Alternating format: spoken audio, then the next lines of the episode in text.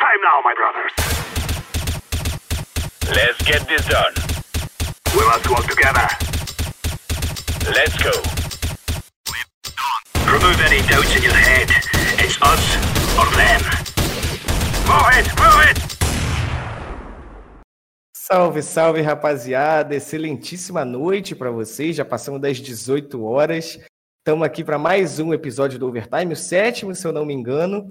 Antes de chamar os meus, o meu convidado, né, já que o, o nosso querido Lucas Expressivo já virou parte fixa aqui do programa, quero falar para vocês que todos os programas que a gente está gravando, desde o, é, na verdade, a partir de agora, né, a gente está colocando não mais no canal da GC no YouTube, a gente está colocando no canal da Draft 5, então youtube.com barra Draft5GG, é só você entrar lá que você vai ver os melhores momentos, as, as, os clipes separadinhos. E claro, também estamos aí nas maiores plataformas de podcast.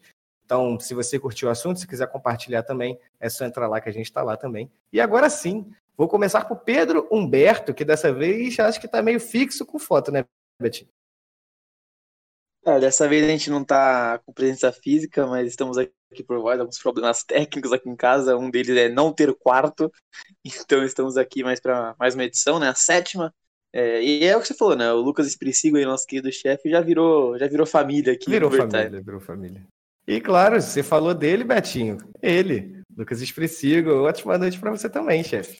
Um dia quente que tivemos hoje, hein? Boa noite, bom fim de tarde aí para a grande maioria das pessoas, né? Se você não está na Europa. é verdade. e vamos aí falar um pouquinho sobre essa campanha inimaginável, né? De certo ponto do MBR na Blast, da Fúria também e do que a gente pode esperar aí para a semana que vem, que já tem Flashpoint. É isso, e claro, por último, mas não menos importante, eu achei que o Spaca fosse abrir a câmera, eu fosse estar fazendo cosplay dele aqui, me deparei com um cara praticamente sem barba. Boa noite, boa tarde, Spaca, como é que você tá, certinho? Boa noite, rapaziada da Draft 5. Cara, eu tive, mudei o visual, mudei não, né? Porque eu já, eu já sou meio careca, né? Eu decidi passar a máquina e a barba tava muito grande, e aí eu falei, ah, não, vou dar uma cortadinha aqui, mas agora tá Estamos trabalhando um pouco a careca, né? Mas tá, tá tudo certo. Prejudicou a minha entrada no programa. Eu tava tomando banho e falei, porra, vou falar do cosplay do Spaca e ripou a minha apresentação aqui. Mas tá tudo certo, importante que você tá aqui com a gente. E claro, vou começar por você, por que não? Antes de mais nada, Spaca, o que que você achou do novo MBR, do reformulado, do remontado, do catadão? A gente já ouviu de tudo desse MBR. O que que você achou da apresentação desse time? Na, na Blast Premier que a gente viu aí essa semana? Olha, Felipe, acho que foi uma grande surpresa, uma grata surpresa, né? Como eu posso dizer assim para todo mundo, como o MBR jogou nessa Blast, né? É, inicialmente, quando a Line tinha sido anunciada, muita gente falava que o objetivo era não passar vergonha, né? Porque ia pegar uma G2, ia pegar uma Astralis, ia pegar a Fúria embalada vindo do DNA e que era mesmo um time provisório para aguentar as pontas ali até as coisas serem resolvidas, né? Mas na verdade a gente viu um time, cara, muito diferente, eu acho, do que a gente imaginava. É... E, cara, eu fiquei realmente muito surpreso, porque eu, sendo muito sincero, até falei no meu Twitter, eu não achava que o MBR poderia tirar o mapa das tralhas, por exemplo. Eu acho que eles poderiam ter fazer um bom jogo. Mas tirar o mapa das tralhas e ter a oportunidade de ter vencido, obviamente, a Vertigo ali, é, eles podiam ter vencido também. E não só isso, né? Os jogos que eles eram contra a G2 e contra a Fúria é, foram surpreendentes. E aí a gente entra em N partes, né, dessa, dessa campanha, né, cara? E acho que a primeira coisa que, na, na minha opinião, a gente tem que falar que é o seguinte, cara. Sim, existe saída para se montar times brasileiros fortes no exterior. Eu acho que aquele estereótipo que tinha de que ah, o cara precisa sair daqui, precisa ir para tal lugar, jogar um ano, ser campeão, tal, tal, tal, para voltar e para ir para um MBR ou para uma Fúria, eu acho que isso cai por terra. E na minha opinião, isso, isso vai acontecer cada vez com mais frequência. Eu acho que os, os, jogadores estão sendo melhor preparados do que era há 10 anos atrás, quando a gente tinha essa coisa de ah, o cara entrou no BR, vai jogar o primeiro campo dele lá fora, vai tremer, não vai jogar bem e tudo mais. Então, eu acho que isso foi uma coisa muito legal e um, e um recado, cara, principalmente pra molecada que tá aí com 17 anos, 18 anos e, e quer jogar, quer viver de CS, quer entrar no MBR, que sim, é possível você ir para fora, você jogar bem no Brasil e eventualmente com pouco treino, né, pouco tempo pouco. de treino, você conseguir bater de frente com os melhores times do mundo, né? É, eu concordo. Vou chamar o Golfo também para participar dessa discussão. Depois eu chamo o Betinho. A gente faz aqui a verdadeira mesa de bar. Golfo, eu não sei se você concorda, mas eu acho que nem o mais otimista torcedor do MBR não esperava apenas um jogo bom, como três. Foram três partidaças que a gente viu a MBR fazer. É, Astralis, Fúria, G2, sempre de igual para igual. É, o Fallen falou bastante isso na transmissão do Gaulês, falou que tinham jogadas que era apresentação de time top tier jogando. É claro que a gente tem outros fatores, né? Pouco conhecimento que as equipes tinham da, dessa line do BBR, etc. Mas foi uma apresentação, você diria de gala? Eu diria quase de gala. Sim, jogou, jogou muito mais do que todo mundo estava esperando. É, eu acredito que, como o Spaca falou, ele essa atuação ela abre muitas portas, ela quebra um estereótipo de, tipo uh, o cara precisaria ter um pouco mais de rodagem, né? E reforça um ponto que é muito importante que a gente batia na tecla muito com a antiga filosofia do MBR de que ah, precisa ser uma pessoa que é, já pelo menos tenha passado por lá, já tenha tido algum contato muito grande já com o estilo ou o tier de torneio que eles jogam, né? É uma coisa que a gente vê muito na Europa, por exemplo. Talit pegou vários jogadores do nada, inclusive o Zayu, né? Então, uh, vários outros times também, tanto de, de do, do, nível máximo do Counter-Strike Mundial, mas também de, de níveis um pouco mais abaixo, também abrem mão dessa, dessa ideia de precisar de um cara, um talismã, alguém que já está há muito tempo ali. Então, é, usar muito desses jovens é dar uma cara, é trazer um meta novo, é mostrar que todo mundo pode estar tá, e que todo mundo está no mesmo nível praticamente de, de individual, assim. Concordo. Matar, matar todo mundo consegue, né? Inclusive, é, o que tinha lá na, na carta que a gente publicou, né? A carta do Kiko, uhum. é muito disso que ele falou, né? Matar todo mundo mata, todo mundo tem a habilidade individual quase igual, muito semelhante. Isso é, hoje em dia, o nível é tão absurdo que meros detalhes, pequeníssimos detalhes, é, fazem um jogador se tornar o melhor deles. Então, não adianta você ficar apostando em pessoas que já estavam lá, em pessoas que já rodaram, que já falharam várias vezes, isso não adianta. Então, essa renovação que o MBR trouxe com esse time temporário, eu acredito firmemente. E, cara, torço para que essa minha crença não seja só crença minha, mas que esse time abra portas para o time novo, o time de verdade, o time de 2021, que ele seja um time é, revigorado, um time novo, um time que não tenha mais essas peças velhas, assim, possa é, tentar vislumbrar aí títulos e uma campanha igual essa que a gente viu na Blast, ou até melhor, com essas novas joias. É isso. E você, Beto? Você também que estava bem animado, né? A gente estava aqui, falou sobre isso no programa passado, é, com, com a presença do BCZ. Te surpreendeu não surpreendeu? No fim das contas, o Lucas 1 valeu a discussão que você teve com o Golfo? Como é que foi? Cara, vamos por parte. É, primeiro, eu concordo muito com o que o Spaca e que o, o Golfo falaram, né? Sobre você parar um pouco de apostar nesse medalhão. Mas eu boto que em contrapartida, assim, é, é muito se discutia antigamente, né? Lá na line-up com Fallen, Fer, Taco sobre, ah, por que não aposta no Lato, por que não aposta do Mal. Nessas ocasiões, como já apostaram no Meyer, no Meyer, por exemplo, nessas ocasiões não era muito a favor. Muito por dois pontos. Primeiro, por saber que a cultura do time já estava. já ia fazer é, que não desse certo. E segundo, por realmente a pressão. Que não é uma pressão você jogar lá. E você jogar num time que está estagnado há, sei lá, um ano, quase dois anos, a pressão ia ser muito maior. Então acho que uniu o útil ao agradável. Então agora é uma line-up sem pressão, uma line-up uma temporária. Então por isso que deslanchou. E sobre o jogo, eu, eu particularmente gostei bastante. A gente sabe que a, gente podia ganhar de 2 a 0 das Astralis, estava 14 a 9 na Vertigo. Uhum. Claro, a gente não sabe o que seria aqui depois, mas eram, foram chances reais. Contra a Fúria, é, eu vou falar que eu não esperava, mas ao mesmo tempo eu esperava, porque querendo ou não, a Fúria estava com uma pressão imensa do lado deles, né? É, e por fim, a G2, é, eu acho que faltou, é, igual no confronto contra as Thales, aquele gásinho no final. Que queira ou não, é, deve, tipo, acho que bateu uma ansiedade ali no terceiro mapa para poder fechar. Era um mapa que a gente não sabia muito o que esperar. É um mapa que depende muito da economia, um mapa que é muito mais difícil, pelo menos ao meu ver, de você cachorrar. Assim como o Inferno, que, por exemplo, é um pique que eu já sou contra, já aviso, porque é, é, um time muito novo e Inferno é muito estruturado, querendo ou não. É um domínio lá, domínio aqui. Então eu já não gosto do MBR jogando Inferno por, é, por enquanto, pelo menos. Sim. É, e como você perguntou, né, do meu querido Lucas, só para finalizar, Ah, cara, assim, é questão nível individual, eu não achei ele tão abaixo. É, teve vários rounds que ele foi importante, se não me engano, no pistol da Nuke contra a Contra G2 ele a matou G2. três. Contra a própria Fúria É, também. contra, é, contra a Fúria ele foi bem. Questão individual, ele foi bem. Mas eu acho que a falta de ritmo ou ter ido mal no Brasil atrapalhou um pouco as tomadas de decisão dele. Sim. Então tiveram alguns rounds que ele acabava titubeando em alguma coisa e ac- acabou custando caro. Mas em geral, acho que até pra ele o saldo ficou positivo. Claro Sim. que o saldo mais positivo fica pro TRK, que foi um monstro, e pro VSM por seu VSM, e o Léo, que foi muito bem.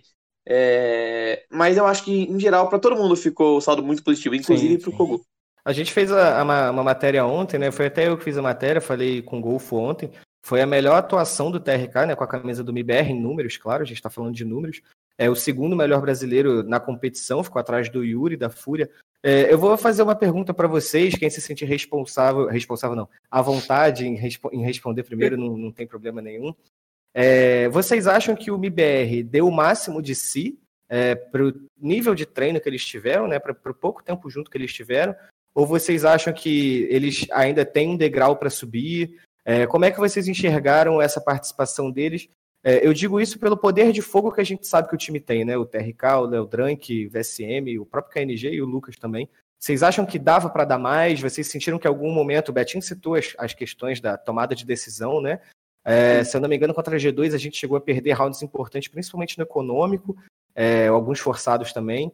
Vocês acham que dava para ir um pouquinho mais além ou tipo, cara, sem pressão, o time jogou o que dava para jogar nesse momento e é isso aí?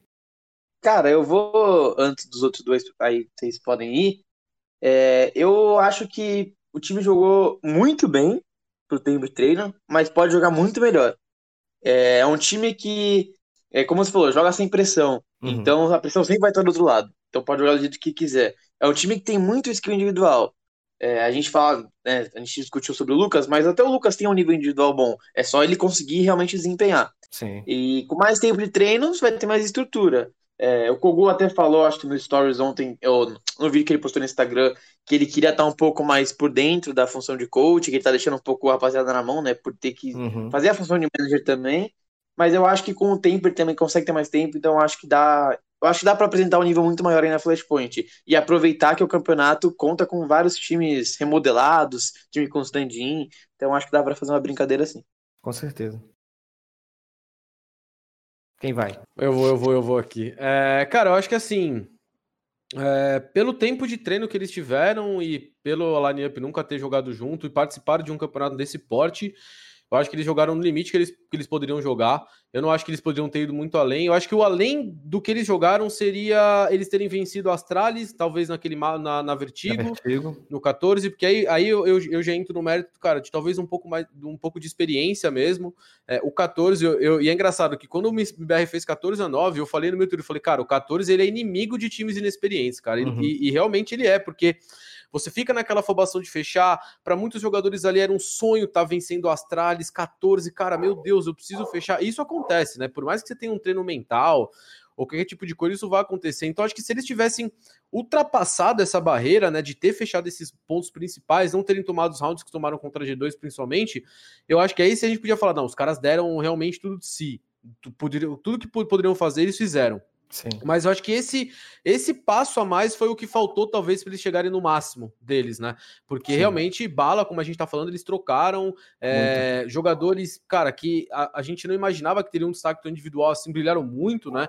Então, acho que faltou só esse pontinho, cara, que é a parte da, da experiência mesmo, talvez, tempo de treino, line-up, convivência, que é uma coisa normal para um time que treinou duas, duas semanas, né? Nem isso eu acho que treinou direito.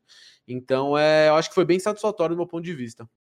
Eu tenho um, eu tenho um ponto a trazer também para o cara que gosta de dar uma calmada no hype, né? Estraga prazeres, mas é, é importante a gente também pontuar que esses, essas três partidas, né? Quatro que, que o MBR teve, é, agora não, não tinha um, alguma coisa para os times estudarem. Isso com certeza pesou a favor do MBR. Com certeza. Não, não existia um uma padrão, porque esse time nunca jogou junto. É, se teve algum contato com esses times que jogou, eu acho que até talvez difícil de ter tido muito contato, porque não é costumeiro dessas equipes treinarem contra equipes que vão jogar no campeonato. Mas é, acredito que teve algumas que se treinou, mas esse pouco contato, esse pouco, é, pouco conteúdo para essas equipes adversárias estudar, foi sim um ponto que pesou, na minha opinião. Só que a gente tem que dar uma acalmada que a partir de agora tem conteúdo para estudo. Sim. Então eu acredito que na Flashpoint, que tem agora na semana que vem, a equipe ela pode ter um desempenho talvez inicial um pouco abaixo do que a gente esteja esperando em relação aos jogos que a gente viu nessa semana. Então é bom a gente ter esse cuidado. Eu acho que pode sim ocorrer isso, então e o MBR precisa ter uma atenção muito grande nesse ponto.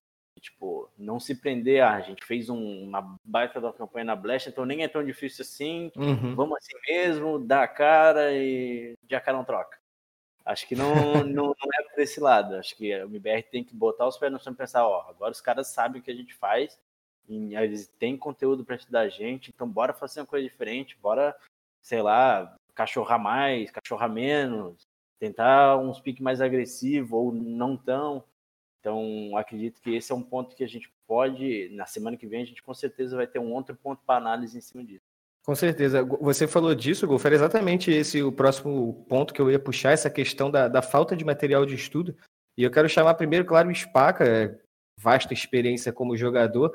É, dá para ver o, a, a, o rosto dele estampado, a experiência estampada. Ele teria em barba o que tem de experiência, mas ele acabou comigo no começo do programa. Spaca, como é você jogar com, contra um time que é, você não tem material de estudo, você não sabe o que, que o time faz, tem peças que, querendo ou não, é, o VSM acredito que seja um jogador que talvez poucos jogadores do mundo conheçam de fato. A gente viu o VSM atuar poucas vezes é, no exterior, o Léo Drank um pouquinho mais, claro. É, e como é que é também você estar tá do lado oposto? Como, qual é o pensamento do time que comecei agora, ninguém me conhece, vou dar tudo de mim e vou abusar, fazer igual o, o, o Golfo falou, você vai agressivar um pouco mais, você vai marcar um pouco mais. Como é que é, a, a cabeça do jogador funciona no momento que ele está no servidor nesse momento? Cara, eu acho que os jogadores realmente pensaram assim, rapaziada, a responsabilidade não está nos nossos ombros. É, não tem por que a gente ficar se cobrando aqui. A gente treinou, a gente combinou bastante coisa. E uma coisa que deu para ver bastante, pelo menos que eu acompanhei um pouco dos jogadores postando coisa no Instagram e tudo mais, é que, cara, eles respiraram o CS 24 horas por dia lá, pelo menos no, no, nos períodos que eles estavam focados dentro da Lan House lá treinando, né? Isso já é um ponto muito diferente, cara, porque é, eu, pelo menos nos times que eu sempre passei, eu lembro um pouco da Fúria, que, por exemplo, quando eu, jogava na Fúria Uberlândia, cara, acabavam os treinos e a gente trocava ideia sobre CS, velho. Ficava o tempo inteiro falando sobre CS, o que tinha que fazer ali, tinha que fazer aqui. Então, eu acho que eles encararam mesmo, não, acho que do time inteiro de modo geral, mas alguns jogadores ali principalmente, encararam que essa, essa, essa, essa Blast para eles era a oportunidade da vida, cara, de mostrar serviço.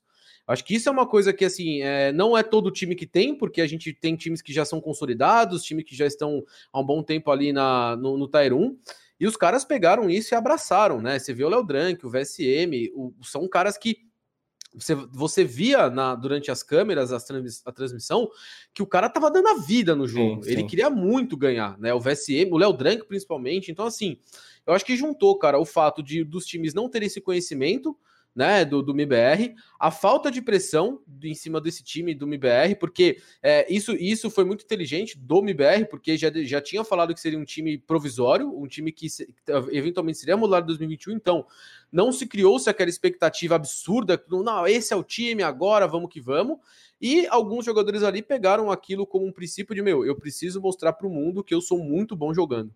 Então você uniu tudo isso, cara, e você tem um cara por trás que é campeão, que é o Kogu, que não tem nem o que falar, e eu, e eu falo, cara, porque a experiência que eu tive com ele é um dos caras mais dedicados que eu conheci dentro do jogo, né? Na época a gente viajava, ele era o cara que acordava cedo, era o cara que ia pra lã, era o cara que não almoçava, ele levava um lanche, ele ia no café da manhã do hotel, fazia o lanche dele, levava pra lã para não usar o horário de almoço dele para sair, para ficar no PC jogando. Então, assim, ele tem essa filosofia, ele gosta de fazer isso.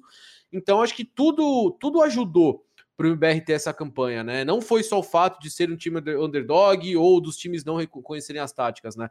Mas o ambiente é mais leve, cara. A galera parece que Sim. quer mais, né? Quer mais dar na cara, quer mais aparecer.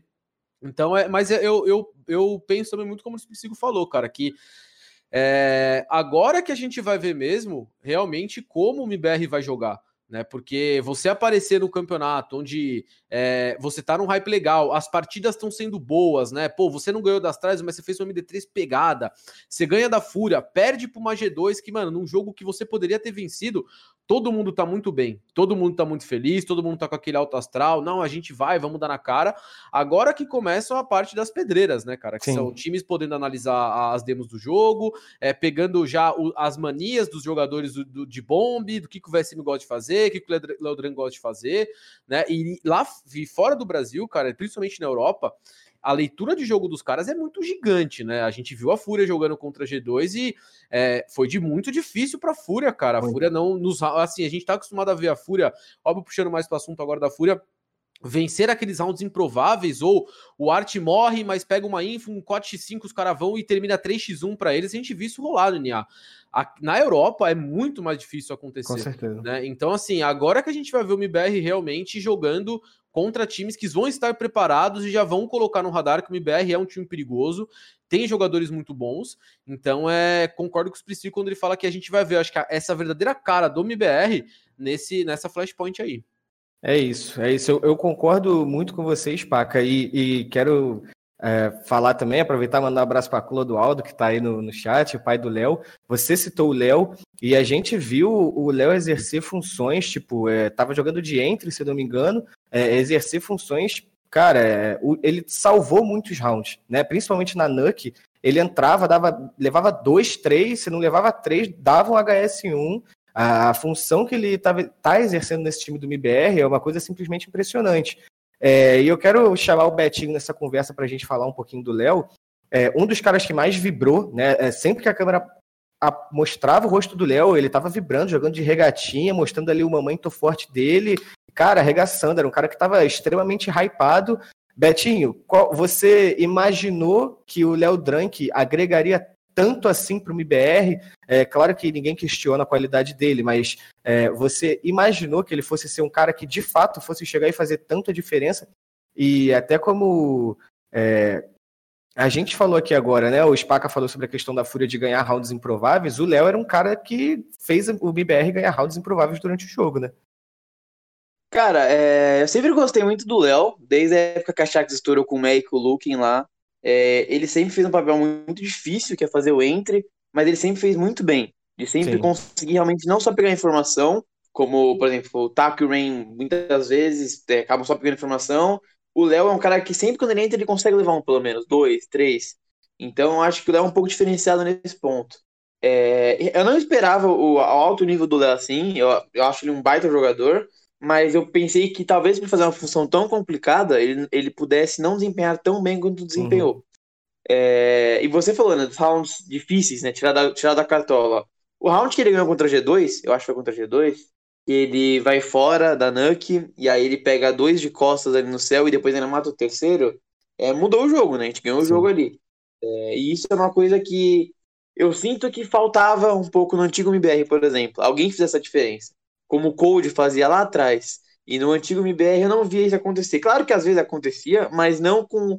É, não sei, com o jeito que o Léo fez, por exemplo. O jeito que o VSM fez, às vezes, ganhando round, clutch, né? Enfim. O round que você é, falou foi aquele da, tem... da movimentação lisa dele, Beto? Foi contra as tralhas. Astralis, é, acho que foi contra as tralhas. Foi contra as Um daço. Né? É, então, eu, eu acho que o Léo ele tem esse potencial de, mesmo sendo entre, ele pode fazer a diferença. Uhum. E se você pagar é, é, baixar uma e ver aí, você vai ver que o Léo ele é totalmente um cachorro jogando. Ele só aperta W e dá na cara. Tanto que assim, eu lembro que o jogo tava, tava no finalzinho do jogo, aí o cara do MBR que tinha mais morte tinha, sei lá, 22, o Léo tava com 27. Uhum. Porque o Léo mata 26 bonecos, mas ele morre 27 vezes. Porque ele não para, ele não, ele não solta o W em nenhum momento. E ele vai dando na cara.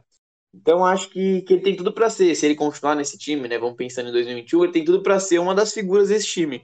Porque ele sendo esse cara agressivo, eu acho que ele dá muita tranquilidade pro TRK, por exemplo, Sim. ser um jogador que ele tem o potencial para ser, que é um cara sólido. Lembra muito o Cold de 2017, que é o cara que vai rodar, vai rodar e vai entrar na mira, não tem medo de trocar, e se trocar vai ganhar. E por isso que o TRK também se destacou, ao meu ver. É, então, esse acho negócio que o Léo, se... pensando no ano que vem, encaixa perfeitamente. Esse negócio que você falou da mira, principalmente a partida contra a Astralis e contra a Fúria, é, as duas partidas na Nuke, Cara, o que o Léo jogou foi uma parada bizarra, assim, é, é, o device cravado, o arte cravado, ele abria e dava na cara, tipo, não estavam trocando. Foi uma, um nível altíssimo de CS. É, e vocês, Paca, como é que foi? Como é essa sua visão? O que, que você viu do Léo? O quanto agregou e o quanto ainda pode agregar? Ele ainda não sabe se vai ficar ou se não vai ficar, mas ele tá lá é, mostrando para o que veio, né? É, cara, ele é um dos jogadores que eu coloco ali que teve uma cara, mais vontade para realmente mostrar que, que merecia essa oportunidade, né? É, ele, e cara, é engraçado que assim, eu tenho uma opinião em relação principalmente ao Léo e o Exit, que eu acho que são dois jogadores muito bons e dois jogadores que nunca tiveram aquele destaque fenomenal que a gente sempre fala de estatística e tudo mais, né? É, eles deram, e eu vou entendo o azar que eu vou que eu vou dar, que eu vou dizer, é, nessa maneira assim, eles deram azar em dois pontos. Primeiro que quando eles foram jogar na Europa, a Europa ofusca muito times brasileiros, cara, é muito difícil você progredir na Europa, muito difícil. E mesmo a gente sabendo que o Exit e o Léo eram jogadores muito, são jogadores muito bons, é difícil você, você performar bem lá, chegar em semifinal, final de campeonato. Então acho que a Sharks na época desses caras é, era um time muito bom, mas era um time ofuscado pela Europa, né? Pelo cenário europeu. E ele deu um pouco de azar no mesmo momento onde jogadores também como Cacerato, TRK, Yuri, Arte e, e cresceram de uma maneira absurda em seis meses, oito meses. Né? Então ele nunca foi aquele jogador que, quando alguém falava assim, putz, saiu alguém do MBR, Léo Drank. Ninguém. Era muito difícil alguém ter essa cabeça. Né? Só que o Léo, cara, ele sempre foi um jogador muito bom. Sempre. Eu joguei contra ele, perdi campeonato Pro League para ele aqui no, no, no Brasil. É, ele sempre foi um jogador muito bom. Então, assim, às vezes. É, encaixou de uma maneira, cara, nesse time do BR, que é a mágica do CS, cara. Às vezes você não tem que falar, às vezes um jogador que a gente poderia colocar ali que, na, vamos supor, na, na lista de quem entra no MBR, teria um jogador, um, dois jogadores na frente dele, não desempenharia tão bem o papel como ele desempenhou. Né? Então, acho que ele é um excelente jogador, mostrou que sim, é um dos melhores jogadores brasileiros que a gente tem hoje. Essa função de enter é muito difícil. É, e, cara, era bizonho ver na tela dele ele rasgando a galera de AWP. Sim. Na Nuke contra G2, teve um round que ele rasgou o QNS debaixo do cat de AW, de, ele tava debaixo do cat cravado, ele apareceu da B pá, na lata, cara. Então, assim, é, é, é aquela coisa, cara. É o destaque individual do jogador é, o treino dele sempre se manteve muito estável. Dificilmente a gente, a gente viu, acho que eu nunca vi, pelo menos, ele falar, pô, o Léo Drank tá numa fase ruim, esse, esse campeonato ele não jogou bem. Ele sempre é um jogador muito estável, mas parece que o MBR, esse clima novo, essa, essa nova, esse, esses novos jogadores se conhecendo, cara, e vivendo esse sonho, eu acho que nível. deu um boost nele de confiança ao ponto dele realmente, eu vou dar na cara, eu vou abrir, é. e é isso, tá ligado? Eu, antes e do... ele sempre foi estável fazendo uma função difícil, né? Exatamente. Antes do Golfo dar um salve ali no, no chat, que eu já, já vi que ele quer falar, é, eu vou passar para o Golfo falando exatamente sobre isso, né? Eu não lembro quem, quem falou na live do Gaules, o Gaules recebeu muita gente, né? Eu não sei se foi o Nak ou se foi o Tiba que falou na live do Gaules, que nas partidas contra o Léo, você dava tab do nada você viu o Léo matando 25, mas você não via de fato aquilo acontecendo durante a partida. Só que desde que ele chegou ao MBR, não. Ele chegou aquele cara que você dá o tab e você fala, porra, o Léo matou 25 e eu vi 25 eliminações importantes ali. Foi o que o Spaca falou, foi um boost, né, Golfo? O cara simplesmente subiu de patamar e se tornou um rosto que eu tenho certeza que muitos gostaram de ver na, com a camisa do BBR. Eu sempre, eu sempre gostei muito do Léo, tipo, eu acompanhei muito mais de perto ele lá na, na primeira La Liga ainda, Spaca, uh, em que ele foi um dos jogadores assim de maior destaque. E uma coisa que pouca gente fala do Léo, que por conta disso mesmo que eu gosto muito dele, é que ele é um jogador, ele é um profissional modelo. Tipo assim, ele é um cara centrado no treino, ele sabe o que tem que fazer. Ele não é um cara que, assim, com todo respeito e, cara, todo o direito da pessoa extravasar, fazer o que bem entender. Mas o Léo, tipo assim, a todo momento que você acompanha ele, você olha a rede social, você olha o que ele tá fazendo, sei lá, se ele falar no, num tweet, cara, qualquer coisa, ele tá falando CS, ele tá falando da profissão dele. Ele não é um cara que, sei lá, balada, não sei o que, sabe? Ele é um cara que ele é muito centrado no que ele tem que fazer, no que ele tem que evoluir, no que ele tem que fazer para ser o melhor possível. E o Léo, vocês falaram muito sobre sobre ele ser entre, né? Só que a gente também tem que lembrar que ele lá na nos primórdios da Sharks, Sharks de La Liga, ele era um cara que cansou de fazer outras funções ele fazia um segundo Alp, né, no, no que, uhum. no que o, o, o, JNT puxava um pouco mais e tal, ele fazia esse segundo Alp, aí depois de um tempo ele parou de fazer o segundo Alp, começou a jogar um pouco mais à frente, aí depois parou de jogar à frente, deixou esse jogando um pouco mais à frente, ele começou a ser mais um, um jogador de suporte. Então ele é um cara, mano, se a palavra híbrido que a gente usa tanto pode ser usada para alguém, é pro Léo, mano. E por isso que eu acho que o Léo é a pessoa, eu acho que desse time, com os cinco, se fosse para escolher um só, seria muito difícil. Mas eu acreditaria que o Léo tinha que estar nesse time de qualquer forma. Porque ele encaixa com qualquer estilo de jogo que se colocar. Ele encaixa se você precisar dele de Alp, se precisar dele de segundo Alp, se precisar dele de Enter, se precisar de segundo Enter, se precisar de Lurker, mano, joga, fala, ó, faz. E ele vai e faz da melhor maneira possível. ele vai. Tem total certeza que ele vai ser um cara que vai manter, pelo menos em número, ele vai se manter muito bem durante qualquer estadia dele, em qualquer posição que ele faça. Então, por isso, por conta disso, eu acredito que o Léo, né, é, até por conta do, da situação do bando VSM, que a gente ainda vai falar, uhum. né, e que o VSM teria que entrar no MBR com o MBR pensando em ter é, um elenco de seis jogadores pelo menos. Então, acho que o Léo, desses que estão ali, e tirando o KNG, que possivelmente seria o melhor capitão que a gente possa ter dos disponíveis, eu acredito que o Léo é peça fundante nesse time e para o 2021 o MBR já pode começar a quebrar o porquinho, organizar as finanças aí para comprar ele. Porque a Sharks provavelmente também não deve pedir muito, né? não, não deve pedir pouco, porque é um cara que para eles também é super essencial no planejamento da Sharks 2021 de estar nos Estados Unidos e tal. Então, se eventualmente o MBR não setou o empréstimo com valor de compra ali, acho que vai ter um probleminha financeiro aí para trazer, porque é. o cara é excepcional. Antes da, da, gente trocar de assunto, quero perguntar para o Spaca, né? A gente teve o próprio MBR envolvido nessa questão de vale ou não vale a pena pagar por um jogador, né? Acho que todo mundo a gente sabe aqui o que, que a gente está falando. O Léo já se provou, né, Spaca? Vale a pena pagar? Ah, eu acho que vale, cara. Eu acho que o Léo é, encaixou muito bem, né? E é um jogador novo, é um jogador, como o Expressivo falou, um jogador modelo, por assim dizer, aquele jogador que realmente vive o CS, pensa muito no CS. É, já tem uma, apesar de ser muito novo, ele já tem uma rodagem muito legal, né? Ele já jogou na Europa, jogou nos Estados Unidos uma época também.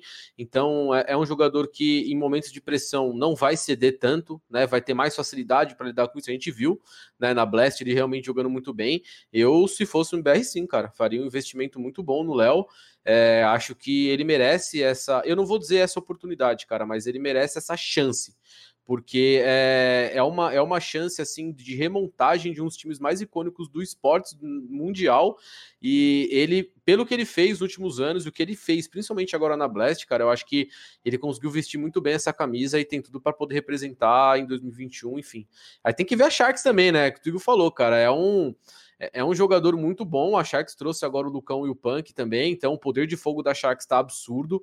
É um time muito forte, mas eu ainda acho que quando ficar nessa corda aí entre é, Sharks e MBR, a, a decisão do jogador ela tem um peso muito forte, cara. Então eu não acho que a Sharks vai vai, ah, tá, vai, vamos dar um exemplo aqui, tá? Ah, eu vou cobrar 500 mil dólares no Léo e a MBR fala, cara, eu tenho 200 para pagar e o Léo fala, Sharks, eu quero muito o MBR, eu acho que a Sharks dificilmente vai, não vai liberar ele. Né? Uhum. Né? Até por tudo que ele já fez pela Sharks, tanto tempo que ele tem na Sharks, mas a gente tem que ver, né, cara? É, é uma line provisória, né? Então, sim, sim. nós não sabemos as oportunidades que podem aparecer. A gente tem coisa da Boom surgindo aí, enfim. Então, acho que é, se fosse para tomar uma decisão hoje, eu, eu contrataria o Léo Drank de, forma definitiva para o time BR com toda certeza. Com certeza. Eu já vi que o Betinho quer falar, que ele se desmutou, eu acho que ele quer falar. Eu, eu não diria, é, Spaca, nem que ele merece essa chance, ele merece, acho que, esse reconhecimento, né? De vestir a camisa de um time como o IBR. Manda brasa aí, Betinho. Não, eu, só para complementar, eu concordo com tudo que o Spaca disse aí sobre a vontade do jogador prevalecer, né? Querendo não. Imagino eu que a Sharks e o Léo tenham uma relação muito boa, né? Muito tempo de casa. É... Mas ao mesmo tempo também eu tenho um pouquinho de receio a mais pela Sharks ser uma organização que não é do Brasil, né? Que é uma organização que tem mais aporte financeiro, então talvez possa querer dificultar um pouco. É... Não dá para saber muito bem como vai ser, mas de verdade, assim, como se eu fosse assim. É a line perfeita do MBR temporada que vem. O Léo Drank tinha que estar. Tá. Pra mim tinha que ser moldado entre outros Léo. Não, o Léo, assim, pra mim é KN, pra mim o KN é um capitão que tá crescendo muito nessa função. Então, pra mim é KN, TRK, porque o TRK é o cara que eu mais gosto hoje em dia do cenário brasileiro. É, o Léo e mais dois. Aí tem como manter o VSM, porque, é, querendo ou não, 95% dos campeonatos ele pode jogar, só não pode jogar o Major, né, que é uma fatalidade, Free VSM. E o Vamos quinto jogador disso, aí né? que a gente teria que ver quem, seria, né? É, É se, sei lá, pensando nesse negócio da Boom que saiu hoje, um Phelps, talvez, não sei. É, alguém da Fúria eu acho difícil, mas talvez outra, outro menino daqui, um do Mal, não sei. Mas eu gostaria do Léo na, na, na line definitiva. assim. Betinho, eu não, eu não ia falar sobre isso agora, mas já que você deu o gancho, vamos, vamos nele. É, a Draft 5 publicou uma matéria hoje falando sobre essa, essa possível mudança, né? Tendo em vista é, a questão do, do Phelps, o, o Fear, entrar no lugar do Phelps na Boom. É, você acha que o Phelps seria uma boa peça para o MBR? A gente falou de apostar em medalhão. O Phelps é um medalhão? Cara, eu, eu não coloco. Assim, ele pode ser considerado medalhão por muitos, mas eu não consigo colocar ele no mesmo. é, na mesma prateleira dos outros, sabe? Uhum. Do, do Core que tava aí no MBR, é, até o próprio Coldzera, o Lucas, enfim. É, porque, querendo ou não, eu acho que o Phelps ainda tem muita gana de querer se provar. É, ele foi muito vitorioso, mas ele também. É, querendo ou não, a passagem dele acabou sendo um pouco conturbada, principalmente a segunda, né? A segunda. Então, eu gosto, assim. É, todas as vezes que o Phelps foi pro time, ele não conseguiu fazer 100% o que ele gosta de fazer, que é ser maluco, digamos assim. Porque sempre tinha o Fê, então ele sempre tinha aquela, aquela trava de tipo, pô, é, dois caras que vão fazer a mesma função. Eu, particularmente, pensando nessa line agora, é, sei lá, tirando o Lucas, por exemplo, entrando o Phelps, eu acho que pra mim daria um, assim, ficaria perfeita. É, e até a agressividade do Phelps, a agressividade do VSM quando ele precisa. Aí o TRK é um cara mais sólido, o KN podendo ter mais liberdade de passar cal. E quando quiser ser agressivo, que ele sabe ser. A gente viu aquele round que ele, que ele matou 5 na D2, pulando de Alp. Então acho que as peças se juntariam. Tem que ver só em questão de função de mapa, é, é, interesse, enfim. Mas eu gostaria sim de ver, de ver de novo com a camisa do MBR. Eu vou, eu vou passar pro, pro Spaca, é, indo além do que o Betinho falou. E se o Phelps entra, mas não como no lugar do Lucas 1, mas só que sem o Lucas 1 sair? O Lucas vai para sexto jogador para jogar no lugar do VSM em torneio Valve, por exemplo. E aí você tem uma, você consegue fazer essa transição de peça. Como é que você vê essa montagem, Spaca e Golf também na sequência, por favor? Cara, eu vou ser muito sincero. Eu acho que o sexto player é uma tendência mundial, mas não é uma parada para agora, velho. Porque assim, é, os campeonatos não estão preparados ainda para esse tipo de coisa. A gente não sabe como que vai ser. É, o eventualmente 2021 as coisas melhorando, alguns lugares da Europa tendo campeonatos. Como que vai ser feito isso? Vai ser, vai ser troca entre mapas, vai ser troca entre Ralph. Não sei, cara. Às vezes o cara joga melhor de CT, outro joga melhor de TR, faz uma função diferente, não sei. É, eu acho que assim. É, eu, se eu fosse no BR agora, eu não me preocuparia em ter seis jogadores, cara, sendo bem sincero. Eu acho que tem que montar cinco.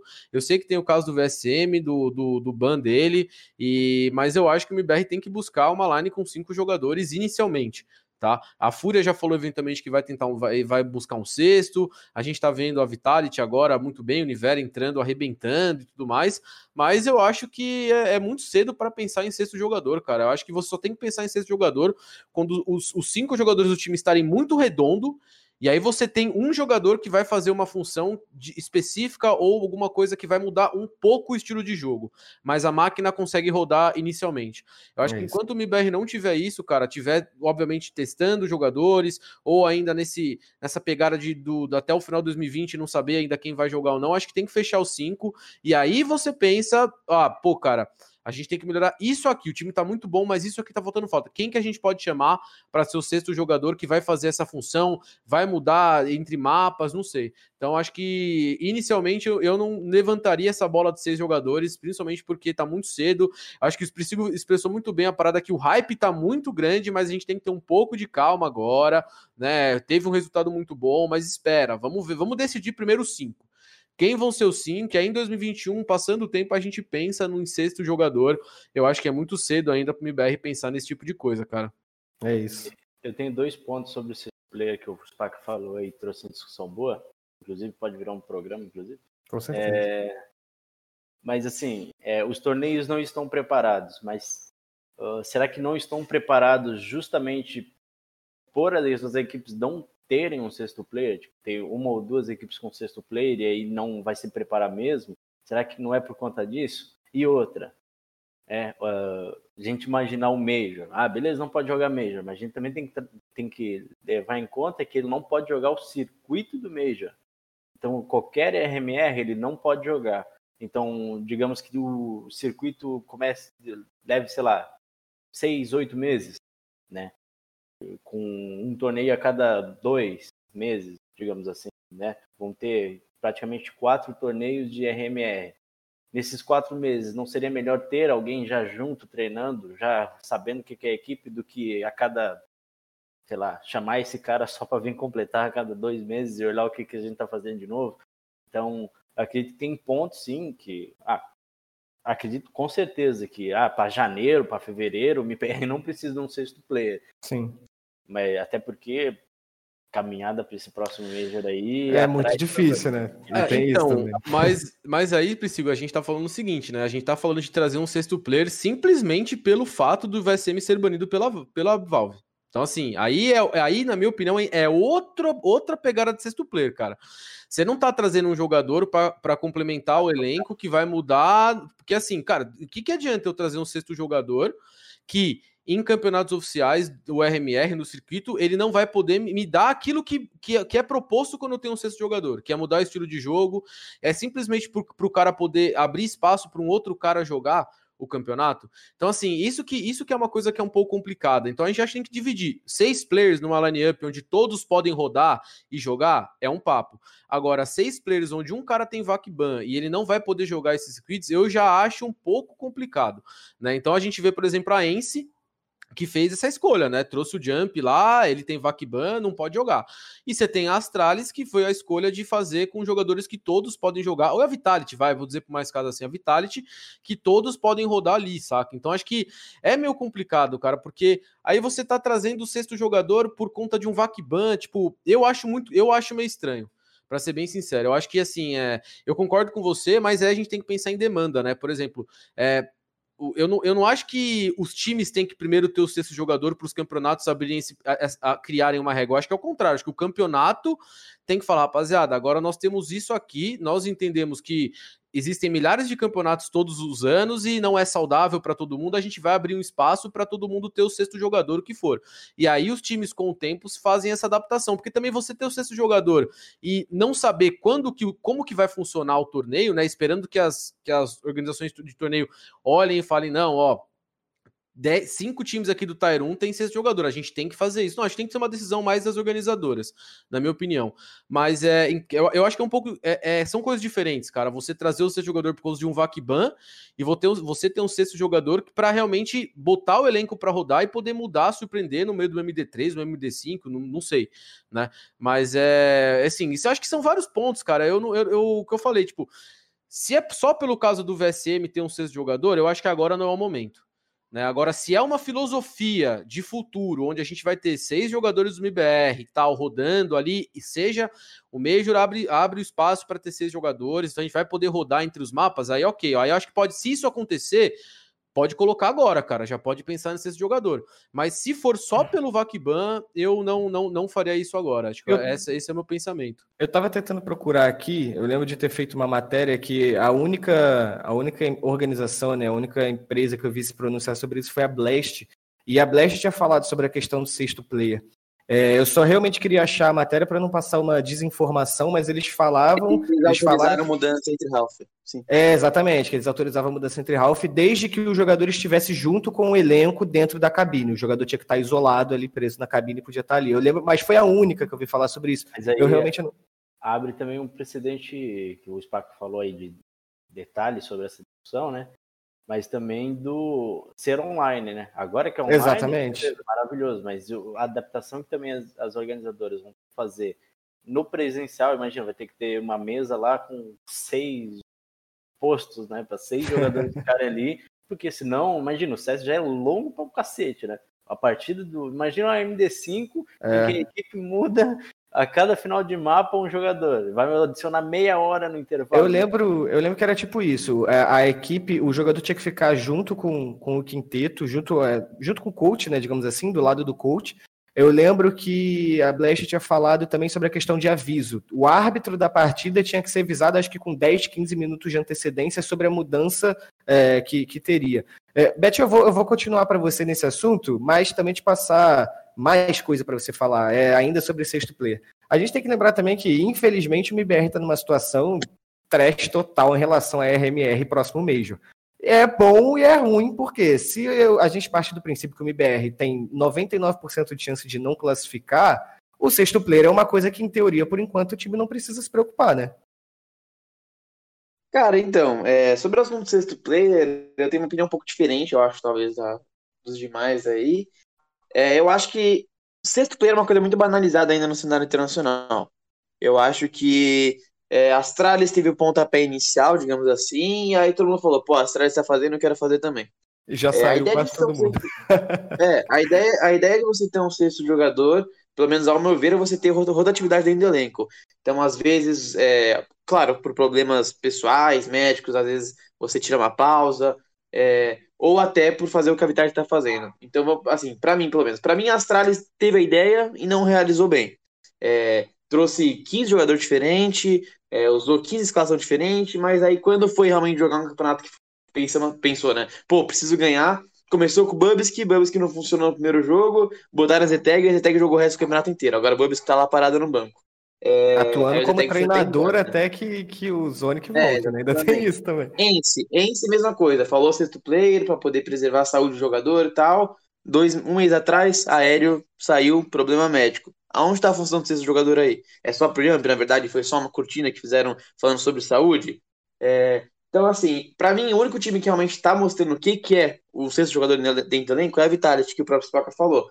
É, se você for pegar o jogo da Vitality hoje, eles jogaram Inferno e Nuke. Na Nuke, o Nivera não jogou. Porque, se eu não me engano, na Heretics, o Nivera não, não jogava tão bem a Nuke. E aí o Shox pegou e entrou no lugar dele. Vitality Big, lá na Blast, é, na Dust 2, o Nivera começou jogando e o Mizuta não. Pra quem acompanha mais de perto a Vitalis, sabe que o Mizuta foi um cara que numa Dust que a Vitalis levou um pau, se não me engano, foi até a própria Spirit. O Mizuta ficou 0/17. E ele não sim, é um cara sim. que encaixa na D2. Então, para mim, a, a, função ser esse jogador pode ser isso que a Vitality está fazendo. É você deixar o cara na zona de conforto. Porque, querendo ou não, o time vai ter um ban fixo. O resto dos mapas tem que jogar. Claro que vai ter os mapas bons, vai ter os mapas medianos, vai ter um mapa ruim. Ou só um mapa ruim, como alguns times. Mas é, no caso da Vitality, por exemplo, eles acabam optando por deixar o jogador na zona de conforto. Então chega uma Dash 2, eles tiram o Mizuta e colocam o Nivera. Chega uma Nuke, é, eles colocam o Shox no lugar do Nivera. Então acho que esse uso do sexto jogador, para mim, é assim, é, é o ideal. É, e claro, você ter um cara para repor, caso tenha algum problema pessoal, médico, em vez de ter que usar um coach ou chamar um stand-in. Então, o, o, que eu vejo hoje é só a Vitality fazendo realmente um bom uso dos seis, dos seis jogadores, sete, tanto faz é, diferentemente das Tralisienses, que foram os primeiros times a fazer. Sim. Então eu espero que se o MBR for seguir esse projeto é, aí pro, pro ano que vem, né, digamos assim, de ter seis jogadores, é, tem que deixar muito claro por que que é. Ou é para realmente esse função no BSN, que o Lucas e que o, o Spaco falaram antes, ou se vai ser um cara que vai jogar outros campeonatos. É, é, outros jogos, né? Como a gente faz. Então, acho que tem que deixar muito bem, muito claro o que vai acontecer. Isso que você falou, Betinho, é legal. É, dessa vez eu achei a matéria. É, eu não sei se, se, o, se o Golfo vai lembrar quando a gente falou sobre a, a ausência é, do, do Nauk da NIP, quando ele também foi afastado por problema de saúde. E eu lembro que no release que a própria NIP mandou, é, disparou para a imprensa, é, o Jonas Gunderson, que é o diretor de operações da organização, ele falou que a ideia da NIP implementar um sexto player era justamente para a questão de saúde. É, eu vou ler uma aspas que ele falou aqui, né? Estamos pagando preço por isso, que é o fato de jogar com cinco jogadores, porque eles tiveram que jogar provisoriamente com o coach, né?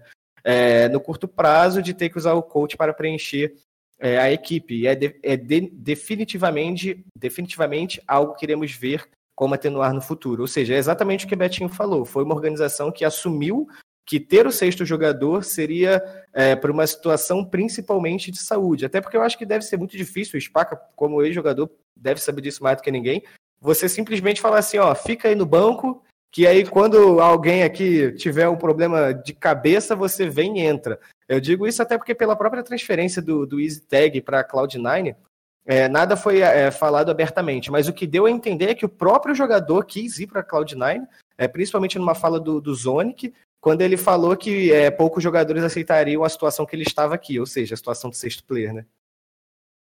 Cara, é, desde que foi anunciado, né, essa parada do sexto player, muita gente levantou esse problema do, do ego, né, do jogador ficar no banco e, e, tudo mais, né? Então, é uma coisa muito nova ainda, né? Acho que os jogadores vão ter que ter, principalmente jogadores que entrarem em times com a mentalidade que vão ter sexto, seis jogadores, sete jogadores rodando, de que o cara, uma hora ou outra, ele vai ter que ficar no banco, né? Isso é uma coisa natural. É, é uma coisa nova para o cenário de esportes, né? E o Easy Tag é um jogador muito bom, cara. Então acho que assim, é, até pelo fato do Cloud9 estar tá remontando, montando colossos, né? Como eles falaram e tudo mais, ele viu uma oportunidade legal de, de sair um pouco da sombra, porque a gente não tá falando de um time, cara. Sei lá, como pode dizer, da Forza. A gente tá falando das Astralis, né, mano? E as Astralis os caras jogam muito. São cinco jogadores que são muito bons, cara. Que para sair um deles ali para trocar, só por coisa em termos de medicina mesmo, o cara tá mal, alguma coisa assim, deu burnout, mas de nível de desempenho, é, seria muito difícil a gente ver uma troca ali nas tralhas de um Zipex saindo, de um Magisk, é muito difícil, né? E o cara vai ficar o tempo inteiro esperando essa oportunidade, organizações no ouvido dele, cara, vem para cá, tô montando esse time, aqui você vai, você, você vai jogar, você vai ganhar até mais do que você ganha aí como ser jogador tal. Então, acho que assim, é uma. Imagina final ser... de Major, Spaca. Não, Exatamente, vamos trocar um jogador né? aqui não, é rapidão é para ver se funciona. Lá, MD5, pô, vai trazer, sabe? Então, assim, é, é uma. Como que eu posso dizer? É uma cultura, cara, que nunca teve no CS antes. Nunca, nunca. A gente tem no LoL isso já há muitos anos, por exemplo, de você ter, às vezes, dois, dois um jogador, pelo menos, substituto de cada posição. Mas no CS você não tem. Então, é, é, demanda, obviamente, também dos jogadores o entendimento de que o jogo mudou, de que as coisas vão ser diferentes agora, né? Então, é comum que a galera se sinta insatisfeita, entre aspas, em não querer ficar no banco e querer ficar e querer jogar num time bom, né? E talvez, né, Spaca, você, você tem um ponto, eu acho que o Betinho vai até querer falar aqui também. É, o, o, nível do CS hoje em dia tá tão alto e mudou tanto que talvez os jogadores passem a pensar: putz, eu prefiro estar no banco de um time bom que eu tenho a oportunidade de entrar e mostrar serviço, ou eu prefiro estar batendo cabeça por aí num time que pode não dar certo. Tem isso também que os jogadores vão ter que passar a pensar daqui para frente, né? Betinho, você desmutou, eu tenho certeza que você quer falar.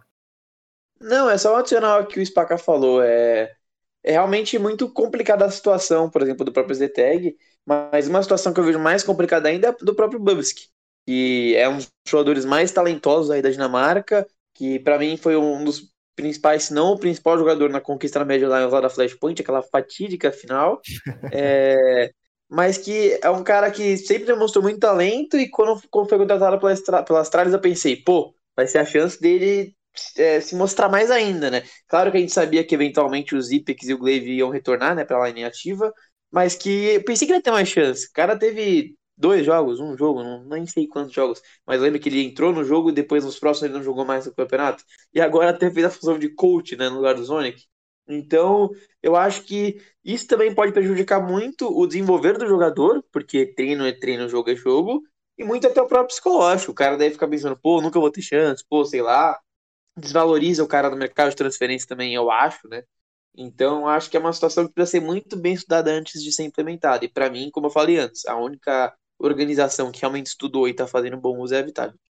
Concordo. Vamos amarrar aqui o assunto é, MBR, pelo menos por enquanto. É, não tem como falar de banimento sexto player sem falar de, claro, a hashtag que virou trend topics aí no, no Brasil, que é o FreeVSM. A gente já estava falando isso antes de, de, começar o assunto. Vou começar pelo Golf.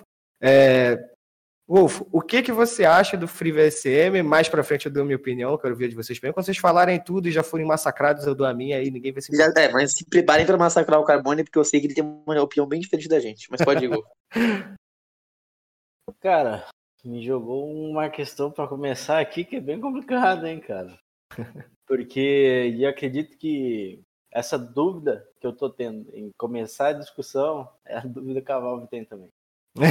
Era o menino, deixa o menino jogar, né? Dá essa segunda chance e o cara brilhar, né? Uma grande estrela ali e é, ouve a comunidade pela primeira vez em muito tempo, ou então mantém o banho e fala não, a gente é ferrenho contra cheater mesmo e tá banido para a vida toda. Né? Essa, essa é, um, é um ponto muito forte, assim. Se eu tenho essa dúvida agora para falar qual que é meu lado, imagina que cavalo tá Então, tipo assim, eu realmente acredito que é injusto, muito injusto da parte de, ah, é, foi muito jovem, nem estava imaginando, né, ter uma carreira um dia, né?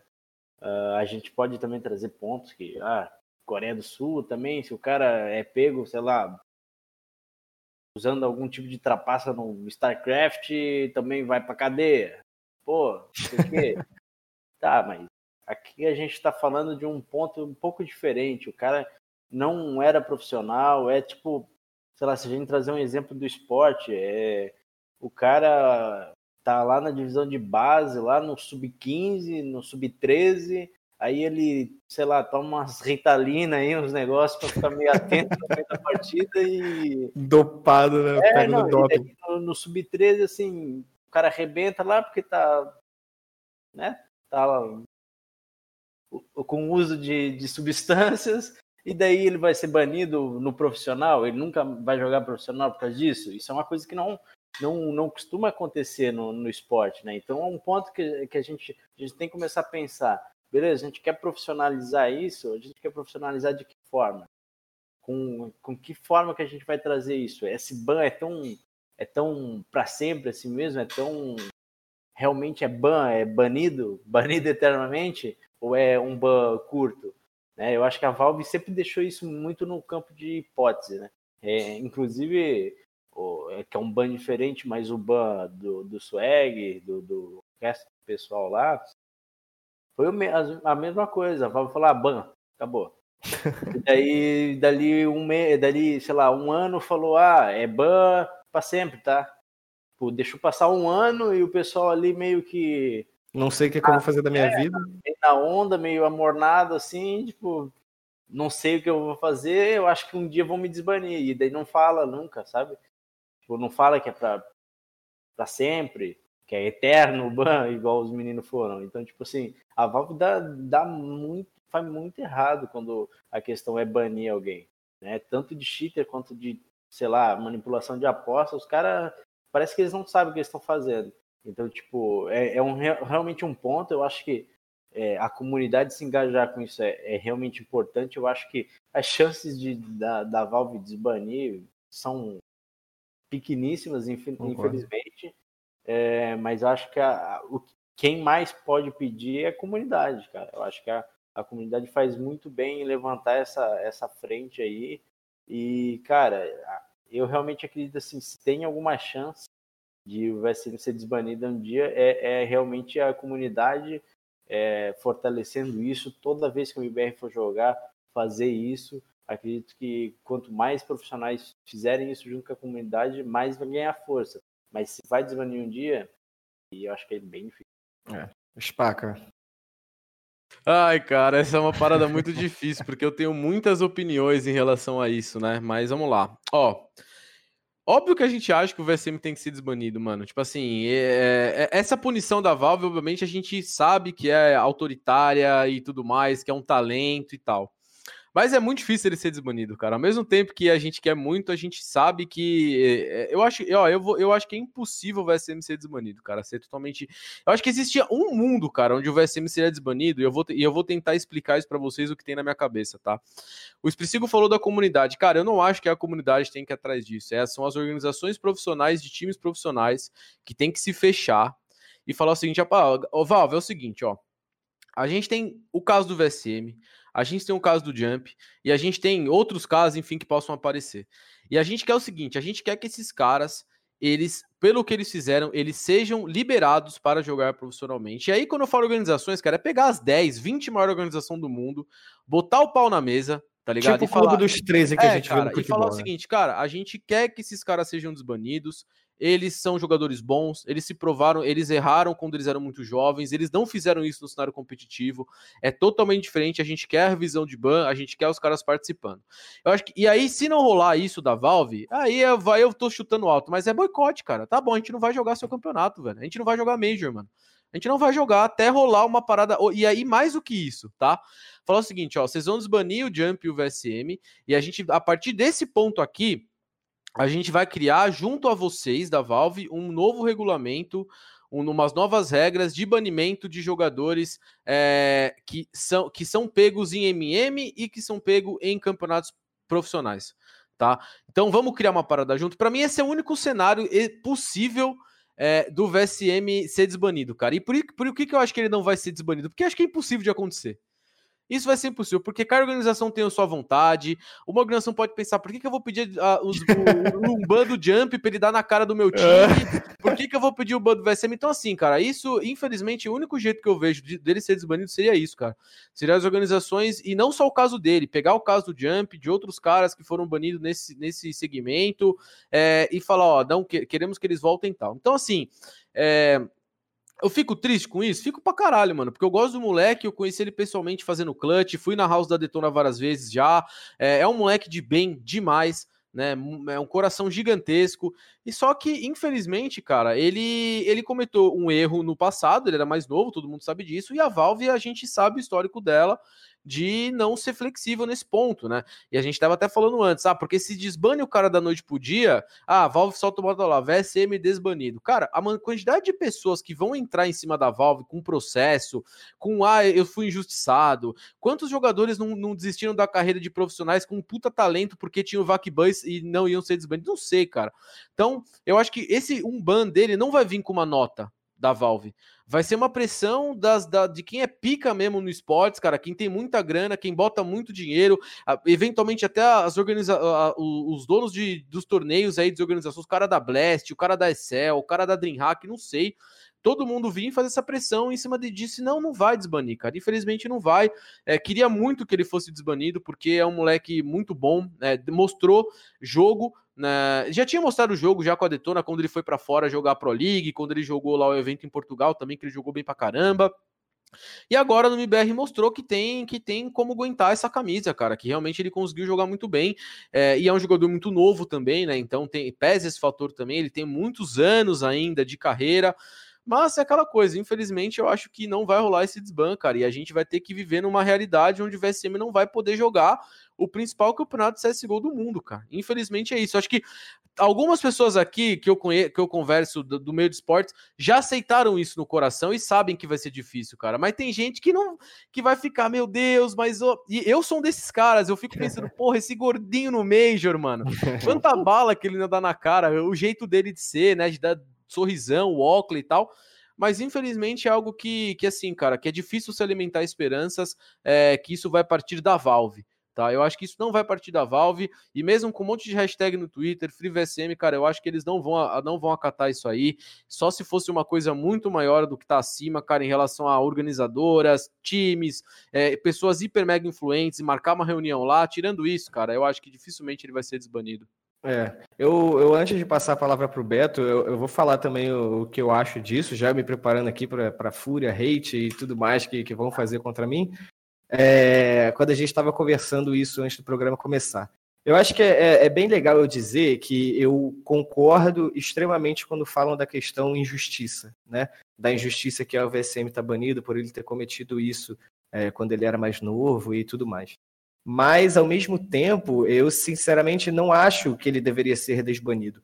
Porque, por mais que a gente reclame da Valve e fale da falta de transparência dela, a Valve, pelo menos, é, é, é, é escrota com tudo que envolve esse tipo de coisa. Consegue entender? Eu não tenho outra palavra para usar. Tipo assim, ela não dá resposta pro cara que, que é pego em questão de aposta e ela também dá resposta pro cara que é, é, é pego no VAC. Então, tipo assim, ela é assim e ponto. Eu acho que ela iria contra a própria conduta se ela fizesse alguma coisa diferente.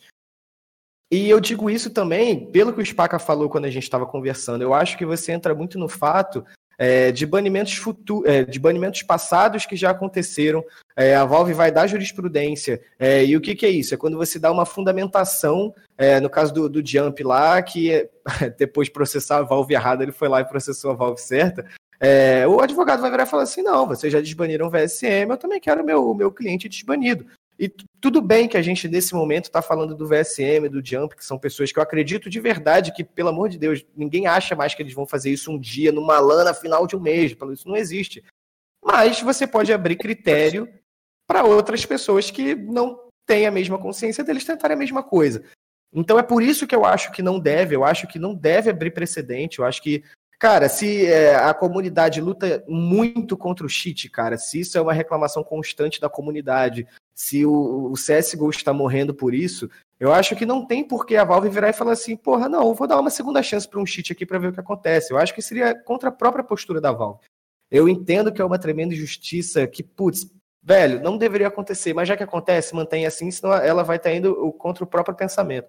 E a gente falou aqui na, na última edição, contra é, quando a gente estava com o BCZ, cara, a gente tem tanto outros campeonatos tão pica. Eu sei que o status do Major é o status do Major, mas assim, a gente tem outros campeonatos em que o jogador pode se apoiar e ser feliz disputando aqueles campeonatos. Na transmissão, o Tiba falou, é, é, numa, na transmissão do MBR, conversando com o Gaules, etc., ele falou que nos dois minors que, é, que, que o VSM disputaria, que a Detona tentaria disputar, eram momentos em que a Detona estava disputando outro campeonato fora do país e tudo bem, o VSM estava bem com isso, ele estava disputando outros torneios, torneios internacionais.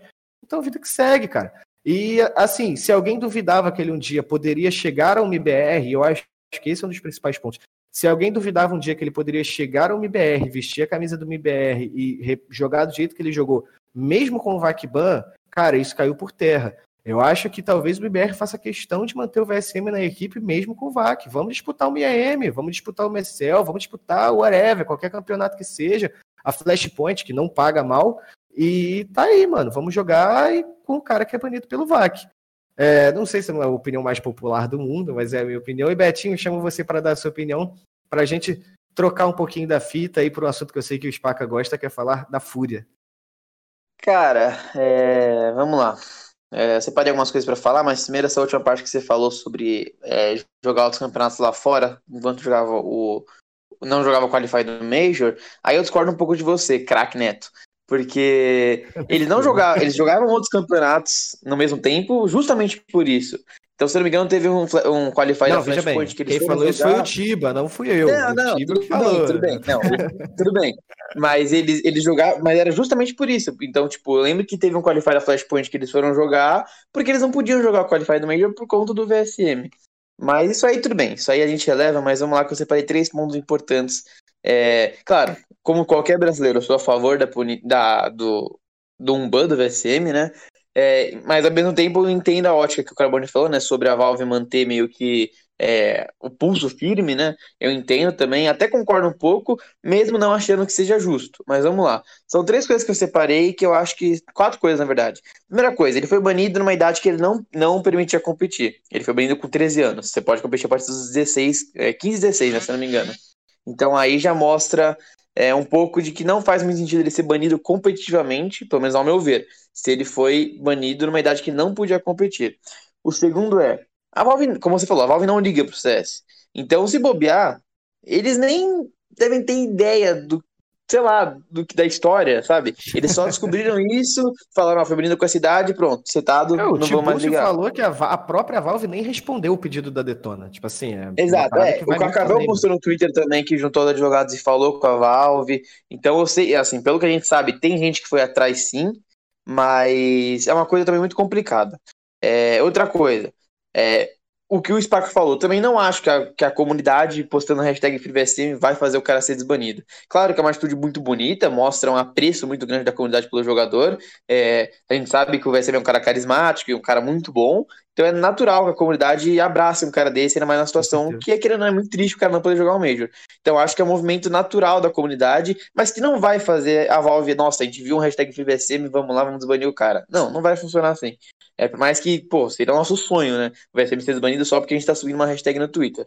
E por último, dando um exemplo no LoL, é, é, vocês citaram, né? Matchfix e tal, que a Valve baniu permanentemente, depois aí a Cell veio a desbanir e tal. É, mas no LoL, não, não, não, no, no CS, CS aconteceu isso. O Steel podia jogar ESL Pro League ah, depois do Match tá, tá, tá, tá, tá, Aí eu tô falando, no LoL, teve gente ah, tá. que é, Elo Job é uma coisa proibida, né? É proibido você ganhar dinheiro para subir conta dos outros, basicamente. E no LoL nacional, teve gente que fez isso. E teve gente que depois de um tempo é, tava proibido de jogar e foi esbanido pela Riot.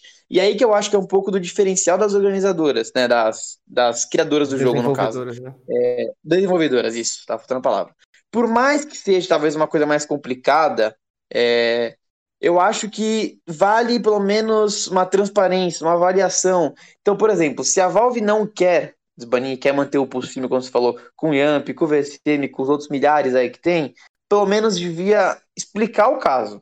É, pelo menos devia mostrar um pouco de, pô, a gente tá por dentro do que tá acontecendo.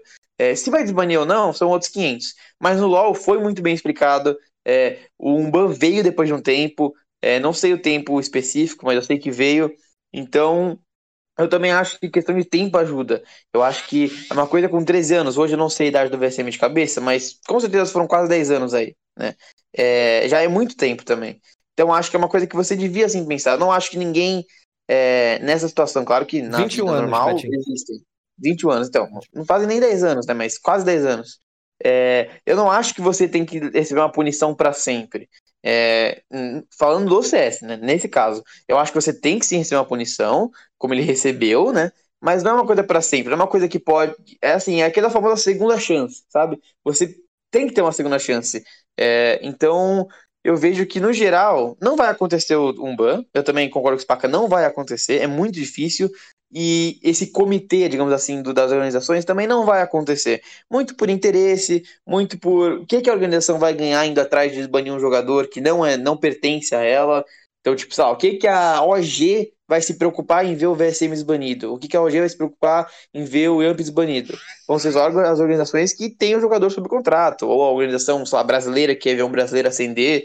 Então, eu acho que são vários aspectos que, querendo ou não, todo mundo queria que fosse banido, mas que, infelizmente, eu acho que não vai acontecer. Se for acontecer, é muito, mas muito difícil. É isso, é isso. Já que a gente amarrou o assunto, Spaca, vamos passar para Fúria, que eu acho que você entende um pouquinho. Eu já fiz até um, um boa com você, a sua história com a Fúria, a sua história com o Guerri, principalmente, né? É, o tempo que vocês jogaram juntos e, é, putz, desde o 1.6, eu acho, né, Spaca? Então, 1.5. 1.5, então, desde o 1.5. É, vamos falar de Fúria, é, tentar é, trazer a, o mais completo possível, né? Um time que dominou no NA, que estava dominando no NA, e as pessoas estavam com, cara, muita expectativa em relação à Fúria no EU, né? É, o estilo de jogo implementado pela Fúria, de não deixar o adversário respirar, de impor um ritmo de jogo que, putz, só a Fúria estava sabendo fazer de, é, direito, principalmente no NA, mas que a gente não viu isso na Blast. Eu não vejo como fim dos tempos, eu acho que é normal, acho que até a própria pressão que os garotos devem ter sentido de, porra, chegar lá como um dos melhores times do mundo e ter que dar bala na cara, é isso, valeu. Não caiu num grupo fácil, a gente também tem esse porém.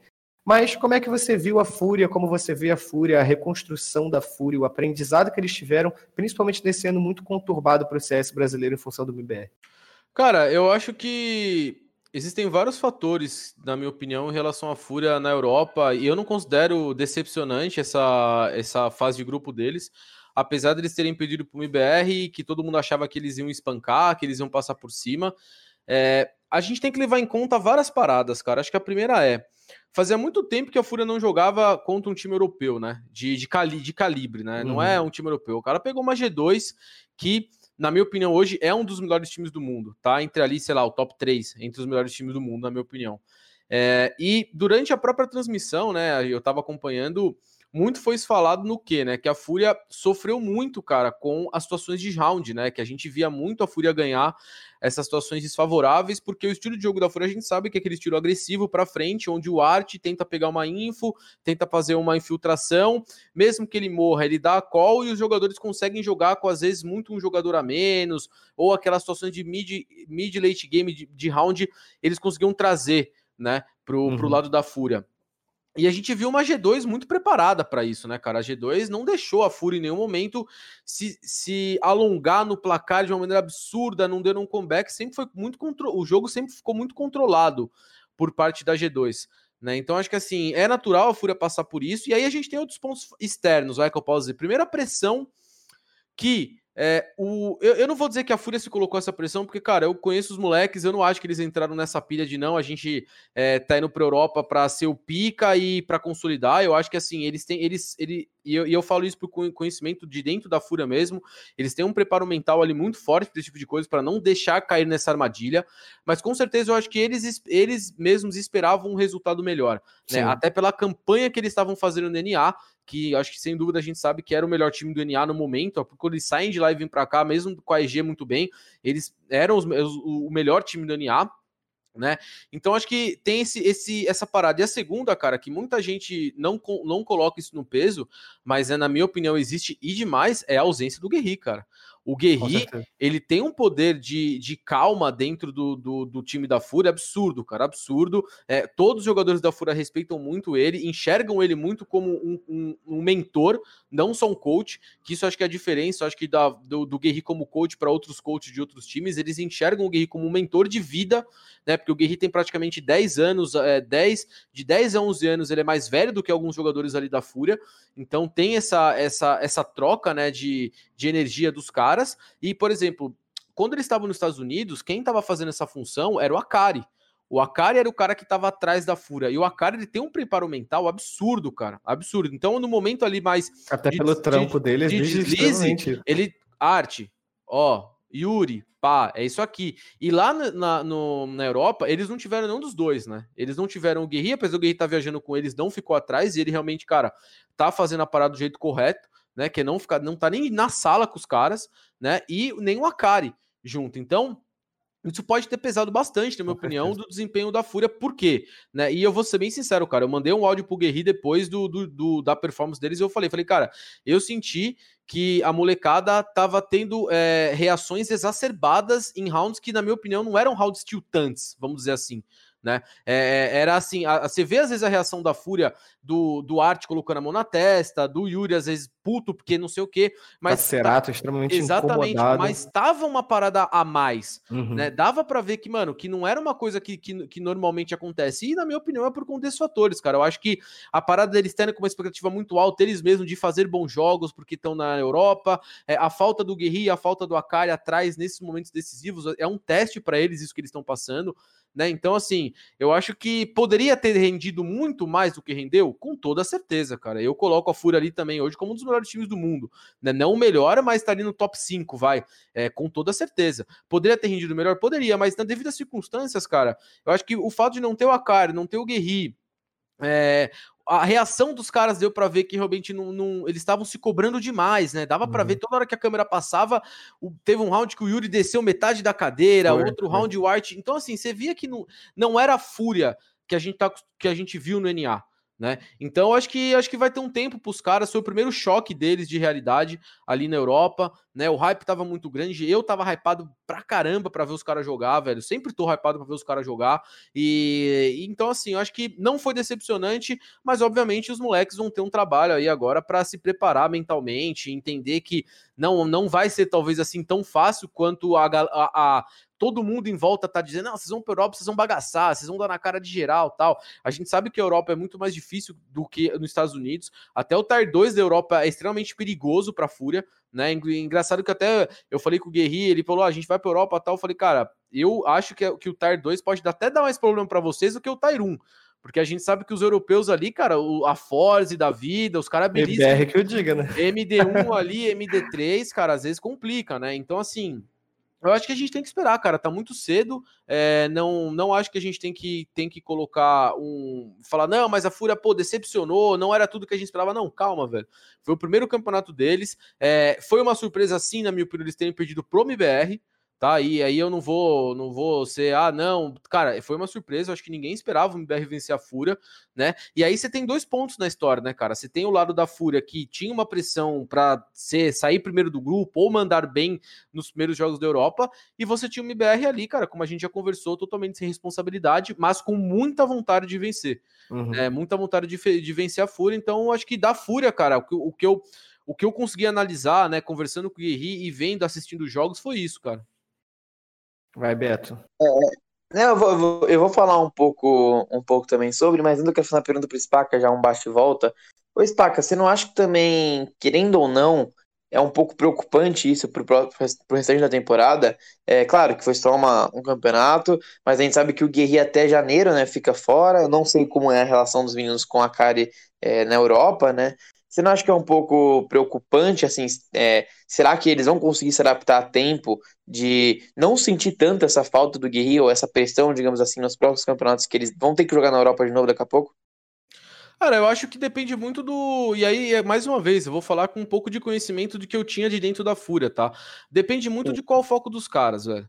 É, porque assim, é, isso é preocupante para eventualmente campeonatos que a gente que eles forem jogar na Europa? Talvez, porque não perfumaram tão bem. Mas qual que é o grande objetivo da Fúria? Qual que é o, o que, que onde que a Fúria quer chegar? Tá ligado? A Fúria trabalha dessa maneira, cara. A Fúria ela não trabalha, é, ela, ela não trabalha assim, cara. A gente precisa vencer esse campeonato aqui. A Fúria trabalha numa filosofia. Nós precisamos ser um time melhor a cada partida que a gente joga. Né? Então, assim, eu acho que não é preocupante a partir do momento em que, por exemplo, o Major nem, não sabe quando vai acontecer ainda. Então, assim, tem muita coisa pela frente ainda. Eu acho que é muito cedo, cara, pra gente. Não é por conta de uma fase de grupos irregular, vamos dizer assim, da Fúria, que a gente tem que ligar uma sirene ali e falar, pô, a rapaziada ali precisa eu concordo com você que eu acho que é um teste para os jogadores se adaptar sem o Guerri e sem o Akari. Né? Apesar do Guerri estar tá no dia a dia com os caras, troca ideia, da hora do jogo ele não está. Nem o Akari, por enquanto, que até que eu saiba, ele não foi para Europa, ele estava nos Estados Unidos. Então, assim, é, eu acho que a gente tem que ver, cara, tem que esperar. E a gente não pode, a gente não pode esquecer também, e isso é uma coisa que a gente esquece, porque a Fúria teve muitos resultados muito bons nos últimos anos. A galera da Fúria é muito nova ainda, mano. A molecada da Fúria tem 19 anos, 20 anos. Então, assim, é um time que, no meu ponto de vista, ainda não chegou no seu ápice de performance, cara. Eu acho que a Fúria pode ainda ir muito além do que ela já, o que ela já tem feito. Né? Então, falando como conhece, cara, conhecedor da Fúria, da org, conhecendo os jogadores, eu não acho que é o momento de, de, de, se preocupar com a Fúria agora, cara. Eu acho que a gente tem que esperar, dar espaço para eles jogarem na Europa, sentirem como que é, e aí sim, eventualmente, depois, quando o mesmo quando o Guerri voltar, os resultados não vierem, aí talvez a gente pode começar a falar, opa, tem alguma coisa errada aí. Mas por enquanto, eu acho que tá bem suave, cara. Antes, antes da gente virar, virar o disco aqui, eu concordo com tudo que vocês falaram. E, e, eu acho que se tem uma coisa que essa molecada da Fúria vai sair é, depois dessa situação do Guerri, cara, é fortalecido, assim. Porque eles já ganharam o campeonato sem o Guerri, é, então ninguém duvida da capacidade dos cinco que estão ali performando pela Fúria, né?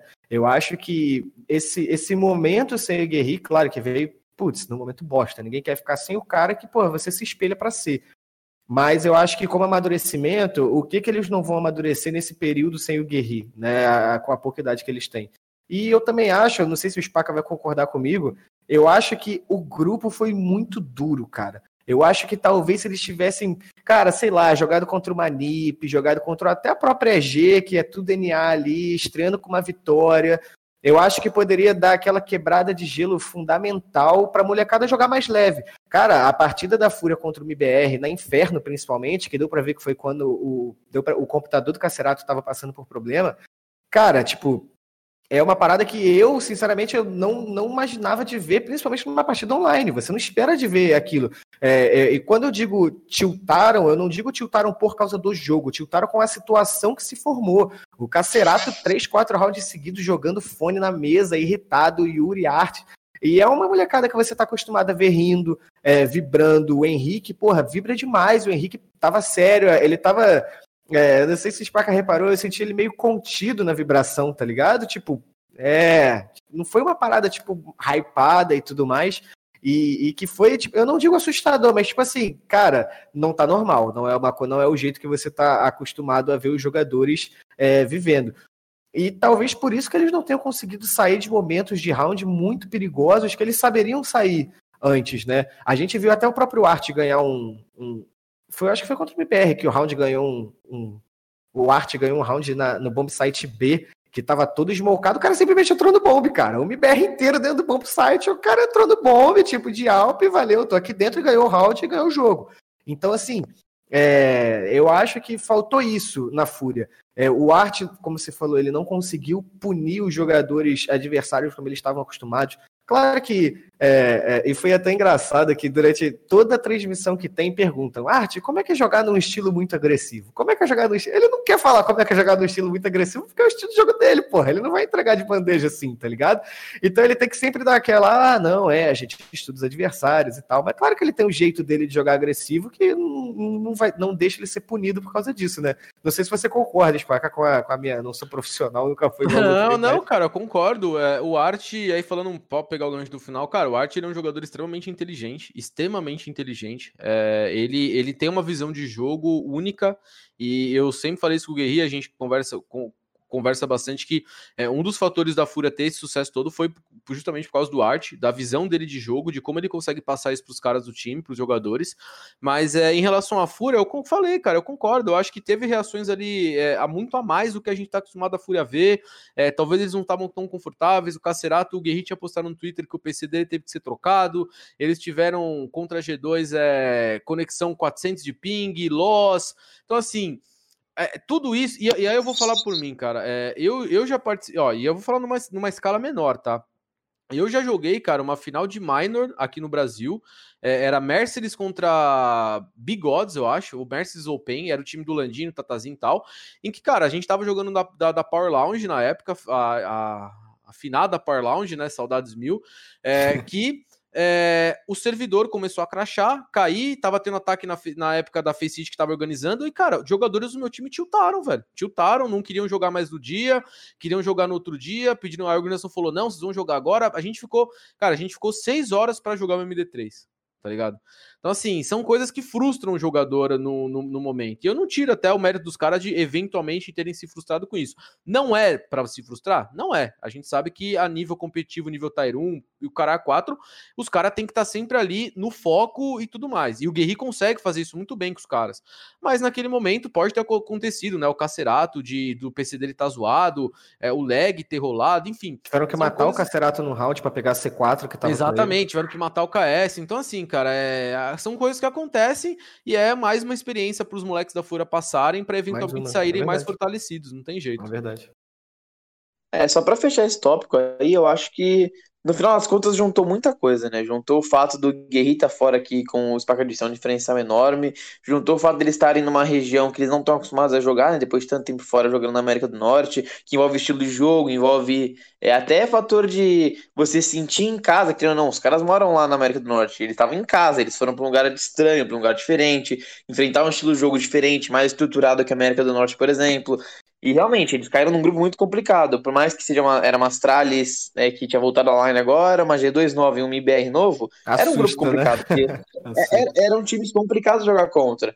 E a única coisa que eu discordo é só que eu acho que o jogo contra a G2 era mais. É, me surpreendeu mais eles perdendo para G2 do que para o MIBR. Porque para o MIBR juntava mais coisa ainda. Querendo ou não, tem a rivalidade, tem a pressão, pô, vamos ser o melhor, vamos se assegurar como o melhor time do, do mundo, né, né? Brasileiro, no caso.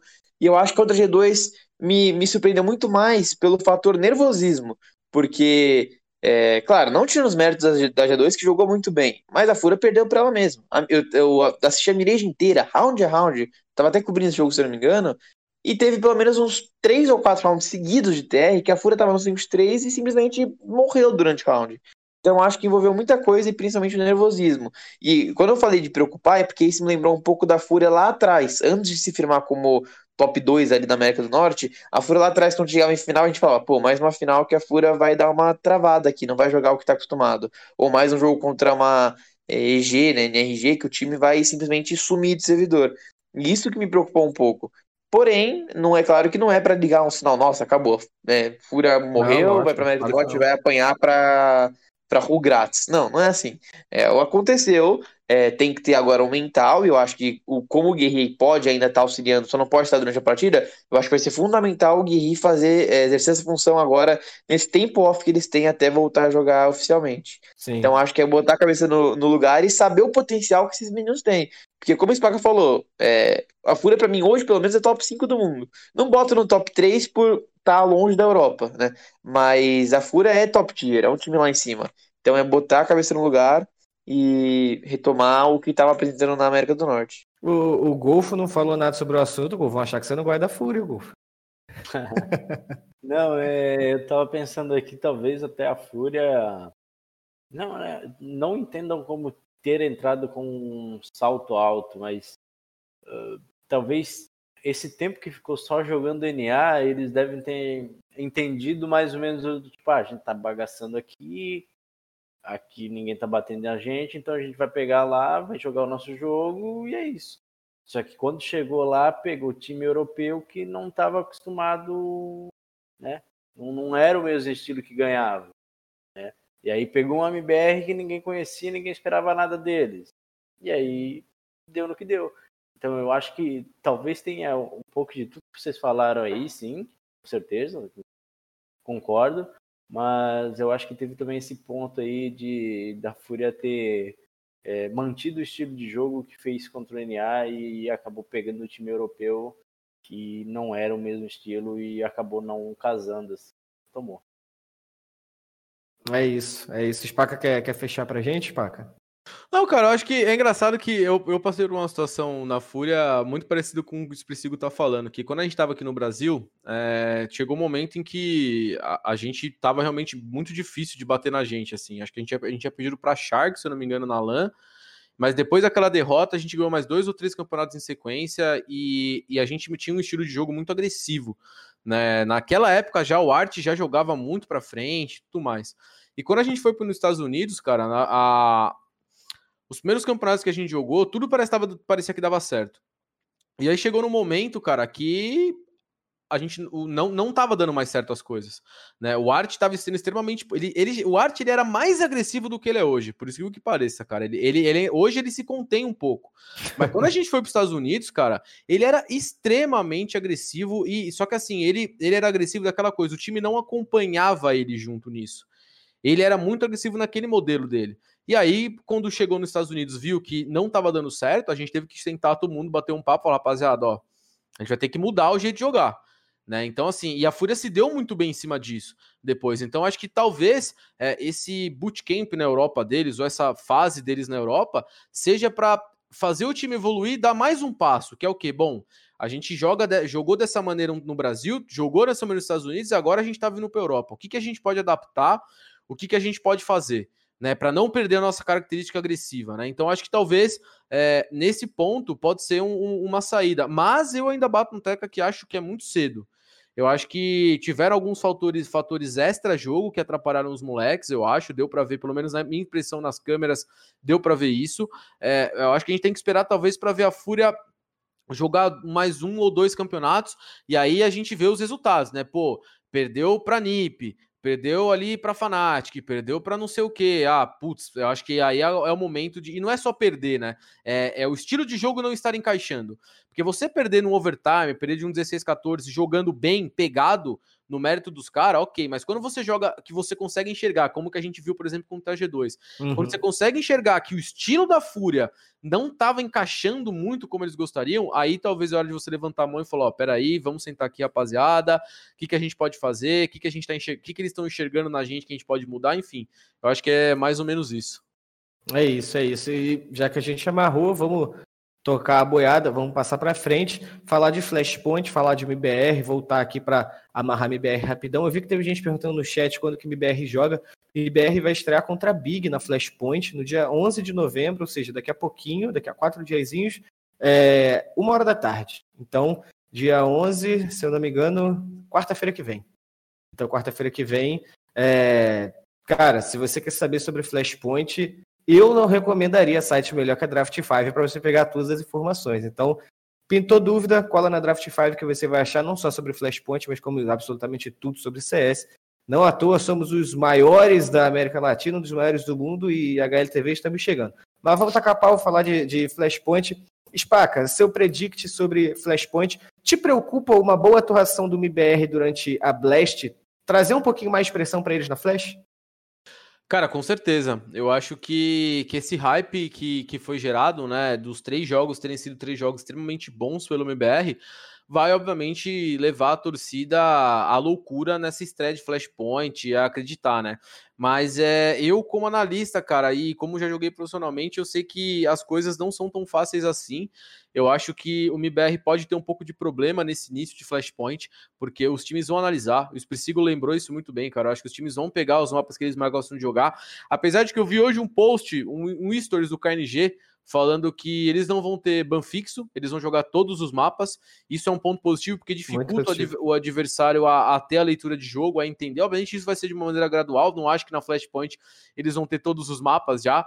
É, a gente sabe que a Nuke é um pique confortável deles, a própria Vertigo. Eu acho que Nuke e Vertigo são os dois que a gente pode botar. A Dust 2 ali, os caras sabem jogar, é um mapa que, para quem um time recém-formado, você consegue talvez ter um pouco mais de liga, mas é, eu acho que eles vão, eles vão passar por um momento de provação, cara. Com certeza. Porque mandaram muito bem, né? E, e, e aí aquela história, né, cara? Por exemplo, é, você vai enfrentar, você enfrentou uma G2, uma Astralis, uma Fúria, onde nitidamente você era o underdog.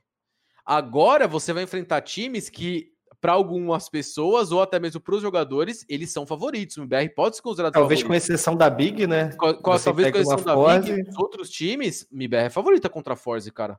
Pelo que Uhum. apresentou na, na Blast, né? Obviamente. Então, assim, é, isso pode mexer um pouco com os caras, e é, e é importante estar o Kogu ali para ajudar ele nesse momento, né? O KNG como capitão também, para dar essa, essa segurança para a rapaziada. Mas eu acho que vai ser, como, como a gente falou nisso, cara, vai ser uma, um, um campeonato muito interessante de ver como o MBR vai se adaptar, é, tendo já a material para ser estudado e já passando por aquele nervosismo da estreia dessa line num campeonato internacional, né? É isso. É só passar aqui, né, o Carbo. É, o grupo do MBR é MBR Big Envy Force.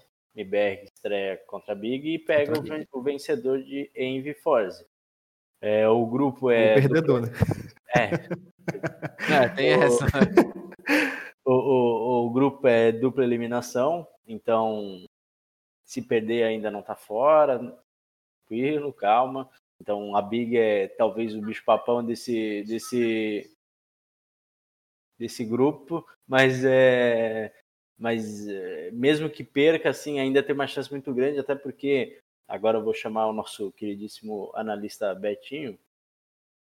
Mas até porque a Envy tá numa reformulação meio que nos trapos, né? Teve que trazer é, analista Inexplicável. para jogar, que, era o, que é o Legia, né? Por mais que o Legia já tenha dado dor de cabeça para brasileiro, que vou te falar, mas o Legia teve que trazer é, o Kuben para coach, o Kuben que estava sendo criticadaço no cenário polonês de toda forma, é, mas existe um mundo aí em que o MBR tenha que disputar uma, uma vaga aí né, na grande final do grupo que, dê, que vai dar vaga nos playoffs contra uma possível Force aí num jogo mais pau a pau, Betinho. E aí, É. você que é um grande fã do cenário russo, Betinho, o que você entende aí como map pool preocupante da, da Force? Cara, é, primeiro, vamos só fazer uma introduçãozinha rápida do Flashpoint. É, eu, antes de ver, antes do, do MBR se apresentar, só uma curiosidade aqui: é, as casas de apostas pagavam 26 reais a cada um real apostado no título do MBR. Então, se apostasse um real no título, você ganhava 26. Depois da performance do MBR na Blast, já caiu para 13. Isso Caiu metade, né? As casas, obviamente, colocaram a G, Fnatic, Big como as favoritas e a VP também até porque a VP estava 21 MD3 sem perder. É, então isso já mostra que é, provavelmente até é, os algoritmos né, já estão reconhecendo uma- um IBR mais forte depois da Blast. Mas sobre o que você falou, eu acho que a gente caiu num grupo é, um pouco é, não complicado, mas que pode ser chato de, de jogar. É, a estreia contra a Big, como a gente- todo, todo mundo já falou, eu acho que é inevitável, né? É o bicho papão. É Torcer pro Cício jogar mal também, né, Betinho? É, assim, se o Cício tiver num dia ruim, o Chantares ter que ir pra uma manifestação contra o governo turco, seria ótimo, assim, jogar com o Stand e a gente vai bem. É, mas é que não, vai ser uma estreia muito difícil, mas que se ganhar, é, assim, eu acho que o hype vai lá pra cima. É, e aí o Gol falou da Force, da Envy. A Envy é um time que acho que nem eles sabem muito bem o que eles estão fazendo, né? É uma reestruturação que ninguém entendeu. Trazer o, o Kuben pra coach, o Leg já voltou a jogar. É basicamente o Nift faz o que quiser. Meio, né, Betinho? É, o Nift faz o que quiser naquele time. E o, o Kuben falou, né, quando ele foi anunciado, que, querendo ou não, eles estão meio que vão ser meio que temporário, assim, né? Que o foco deles é em 2021. Então é um time que eu acho que tá na mesma pegada do MBR, sabe? É isso que eu ia a você tá falando do MBR ou da, da Envy? é- ele tá na mesma pegada, o que vier a lucro, só com muito menos pressão, se der certo, porque a torcida brasileira é muito mais fanática do que a norte-americana, ainda mais uma Envy, que não é uma Cloud9, uma Liquid e afins. É, e a Force, cara, a Force é um time que, se o Gol falasse comigo há dois meses atrás, eu falaria, putz, a Force é um time que pode embaçar pra gente. Só que ninguém sabe o que tá acontecendo na Force. A Force é um time que tá com muito problema extra-campo. Todo mundo sabe aí das, desculpa a palavra, mas das cagadas que a Force vem fazendo, tanto com mexendo no Gun, tanto de gravando o demo do, de treino, né, com o Gol TV. E isso tá refletindo dentro do servidor. É, a Force tá jogando na MDL, na MDL perdeu uns jogos assim que não dá pra entender, tomou espanco da HR, perdeu o Point, foi mal no, na, no EA New York, na RMR, perdeu, tomou 2 a 0 da Existence com o Coach jogando recentemente, tomou o espanco da VP, então é um time que também não chega bem tanto dentro do campo, digamos assim, tanto fora. Então é um time que a gente não sabe apostar na. Forza, né, mano? É, então, é um time que não dá pra saber o que, que, que que vai ter. É um time que é muito bom se jogar num nível é, que sabe jogar. Tem um baita Alper, tem um baita IGL, é um time muito bem estruturado. Tem uma Nuke muito chata, inclusive ganhou da Fúria na Nuke lá atrás no, no Minor. É, então é um time perigoso, mas a gente tem que torcer para que eles não estejam com força, né? Então que eles sejam fracos pro, pro jogo. E que se a gente Nossa. perder pra mim, que a gente passe, que a gente passe, passe bem contra todo mundo ali, que eu acho que é, é passável, digamos assim, né? Dá pra passar sim. A gente tem capacidade, nível e potencial pra passar. Eu acho realmente o único, a única pedra grande no nosso caminho é a Big, que por sorte ou azar a gente pegou na estreia. Mas a Flashpoint, como a gente falou, é um campeonato que tá com muito time novo, muito time com stand-in, time com line nova. Então, assim, indo, come- indo é, comer pelas beiradas, né? Às vezes a MBR pode chegar lá e a gente nem espera. É, eu acho que a, a grande questão é saber controlar o hype, tanto da torcida quanto dos jogadores. É saber também que se der tudo errado na Flashpoint, velho, não é um problema também. É, não acho que tem que ter uma cobrança massiva. Não acho que os jogadores precisam se, tipo, eles precisam ficar se cobrando tanto assim. É claro que depois da gente ver o time bater de frente contra o Astralis, vencer da Fúria e bater muitíssimo de frente com a G2, é, é claro que a gente vai sempre esperar um MBR chegando nos playoffs, mas é, é ir com calma, é lembrar que o MBR está passando por um processo de reconstrução. é, ainda não está nada definido em relação ao ano de 2020, é muito menos de 2021. Então é saber que assim a gente está entrando para dar o nosso melhor. Acredito que é o momento dos jogadores se provarem, é, principalmente como o Spaca falou, a questão do underdog, eles não vão jogar todos os jogos como underdog. É, então, assim, ver como o time vai saber lidar com isso. Pelo que eu vi na, Flash, na, na Blast, eu diria que a gente tem grandíssimas chances de fazer uma excelente atuação. A gente viu o MBR trazer rounds que estavam. É, é, partidas que estavam 15 a 11, 15 a 10, a gente conseguir puxar o OT. Então, assim, a molecada sabe lidar com pressão. Mas como é que vai ser isso num campeonato inteiro com times que, em teoria, é, todo mundo acredita que eles têm a obrigação de ganhar? É, vai ser um pouquinho mais complicado e a gente não tem um exemplo recente muito bom, tendo em vista o bootcamp da Sérvia que aconteceu, que foi a, derrocada da equipe, né? É, então, já vou indo aqui para as considerações finais. É, eu quero chamar meu querido Golfo para fazer as considerações finais. Por favor, Golfo, tome a frente, faça por mim. Mande. Não, só falar pra galera aí que tá acompanhando que quer saber mais sobre a Flashpoint, a gente levando em conta, né, que os times estavam muito é, com mudanças, se reformulando, a gente antes de fazer uma análise, e a análise não encaixar porque a gente não sabe o que o time está fazendo, a gente resolveu perguntar para eles. Então a gente vai ter entrevistas exclusivas da Flashpoint, né, a partir daí já de provavelmente domingo, segunda-feira já sai a primeira. Então a gente vai mandar durante toda a próxima semana aí, pode esperar. É, eu acho que a primeira, inclusive, é da Envy, que é do grupo da MBR. Então, Mas tem time que não topou também, né, ah, Importante sempre tem, caso. né? Sempre tem, mas aí a gente Quem faltar Quem- lá, já estão ligados. Você já sabe. Mas é, a gente vai, vai soltar essas entrevistas e tentar é, mostrar para vocês o que esses times estão trazendo também de interessante para a gente também ajudar o MBR de alguma forma com essas entrevistas. É isso. É isso, é isso. E, e, é, quero agradecer a presença, começar aqui pelo. Já que eu comece, deixei ele por último na apresentação, vou me despedir aqui do Spaca. É, cara, que, que reforço de peso aqui que a gente teve aqui para o overtime. É, se quiser ficar aqui para semana que vem, tamo aí também, Spaca. O programa agora, o quarteto tá incrível, cara. Mas eu agradeço, cara, é, essa visão de jogo que você traz, as suas análises. É, eu acho que foi a gente estava falando isso na draft, como a gente gosta, principalmente de comentarista que fala o que a gente não viu. E quando a gente está assistindo um jogo em que você está comentando, a gente fala, cara, o Spaca trouxe um negócio do round que eu não vi. Eu não quero que o comentarista fale uma coisa que eu acabei de ver. Eu acabei de ver que o cara matou três. Eu quero coisas aprofundadas. E você é sempre o cara que traz isso. É realmente um prazer ter você aqui. Eu posso dizer com o Golfo também que a gente também já teve o prazer de ter você numa mesa de bar, e é ainda melhor. É verdade, Mas, saudades, hein, é, exatamente, Nossa, saudades. Não foi na pandemia, não foi na Não pandemia, foi na tem pandemia, tempo. cara. Foi faz Então, tempo. Spaca, agradeço demais a sua presença, mande seu recado, faça seu jabá, palavra é toda sua. Ah, rapaziada, agradecer mais uma vez, é sempre um prazer participar. Quando eu, eu tenho pego algumas transmissões para fazer, agora eu tô me dividindo um pouco no cenário de Valorant também.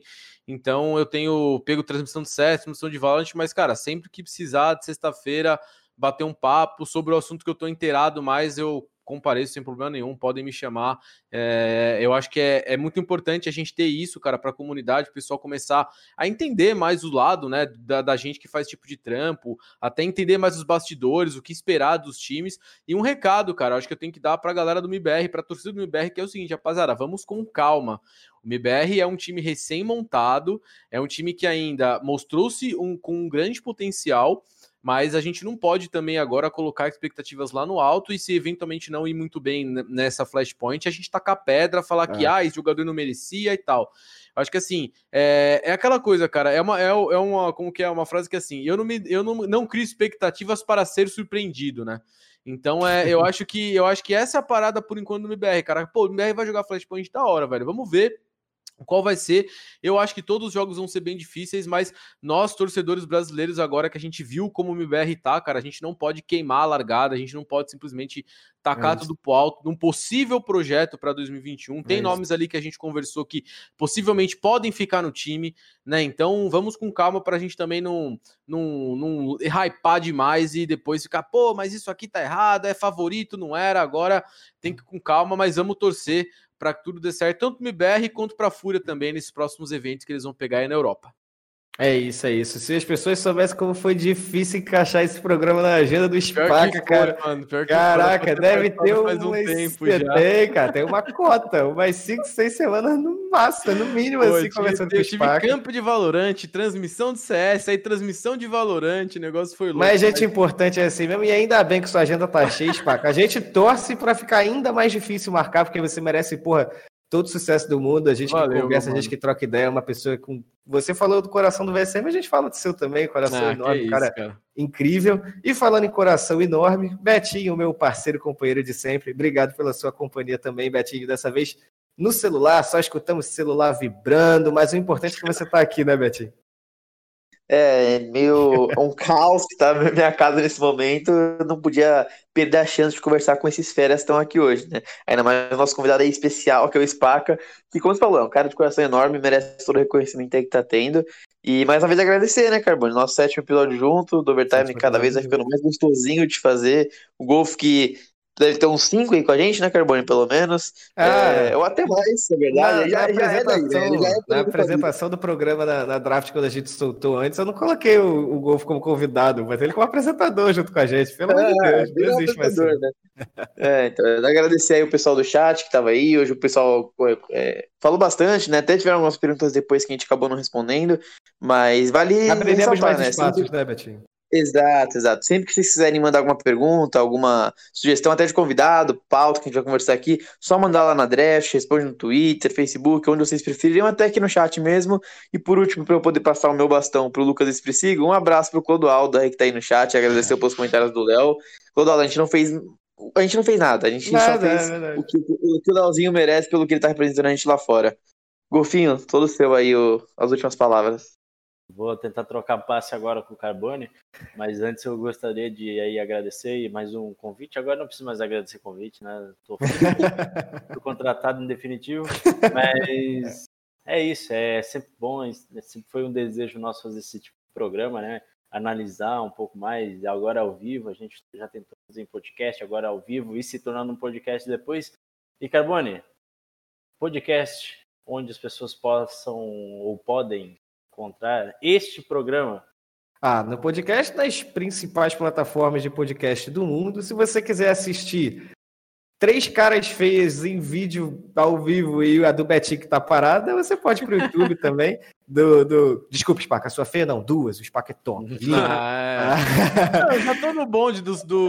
Não tem problema, tamo junto, rapaziada. Uh, você pode assistir a gente também no YouTube da Draft 5, Draft 5 youtube.com Draft 5 GG, o D maiúsculo, os dois Gs minúsculos. Você vai encontrar a gente lá também.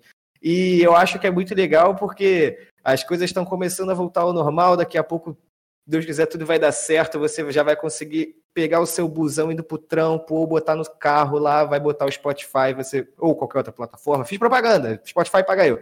É, e você vai conseguir lá assistir a gente, é, ouvir a gente enquanto vai para o seu trabalho, para sua faculdade, para sua escola, para seu curso, para seu futebol, tanto faz qualquer coisa.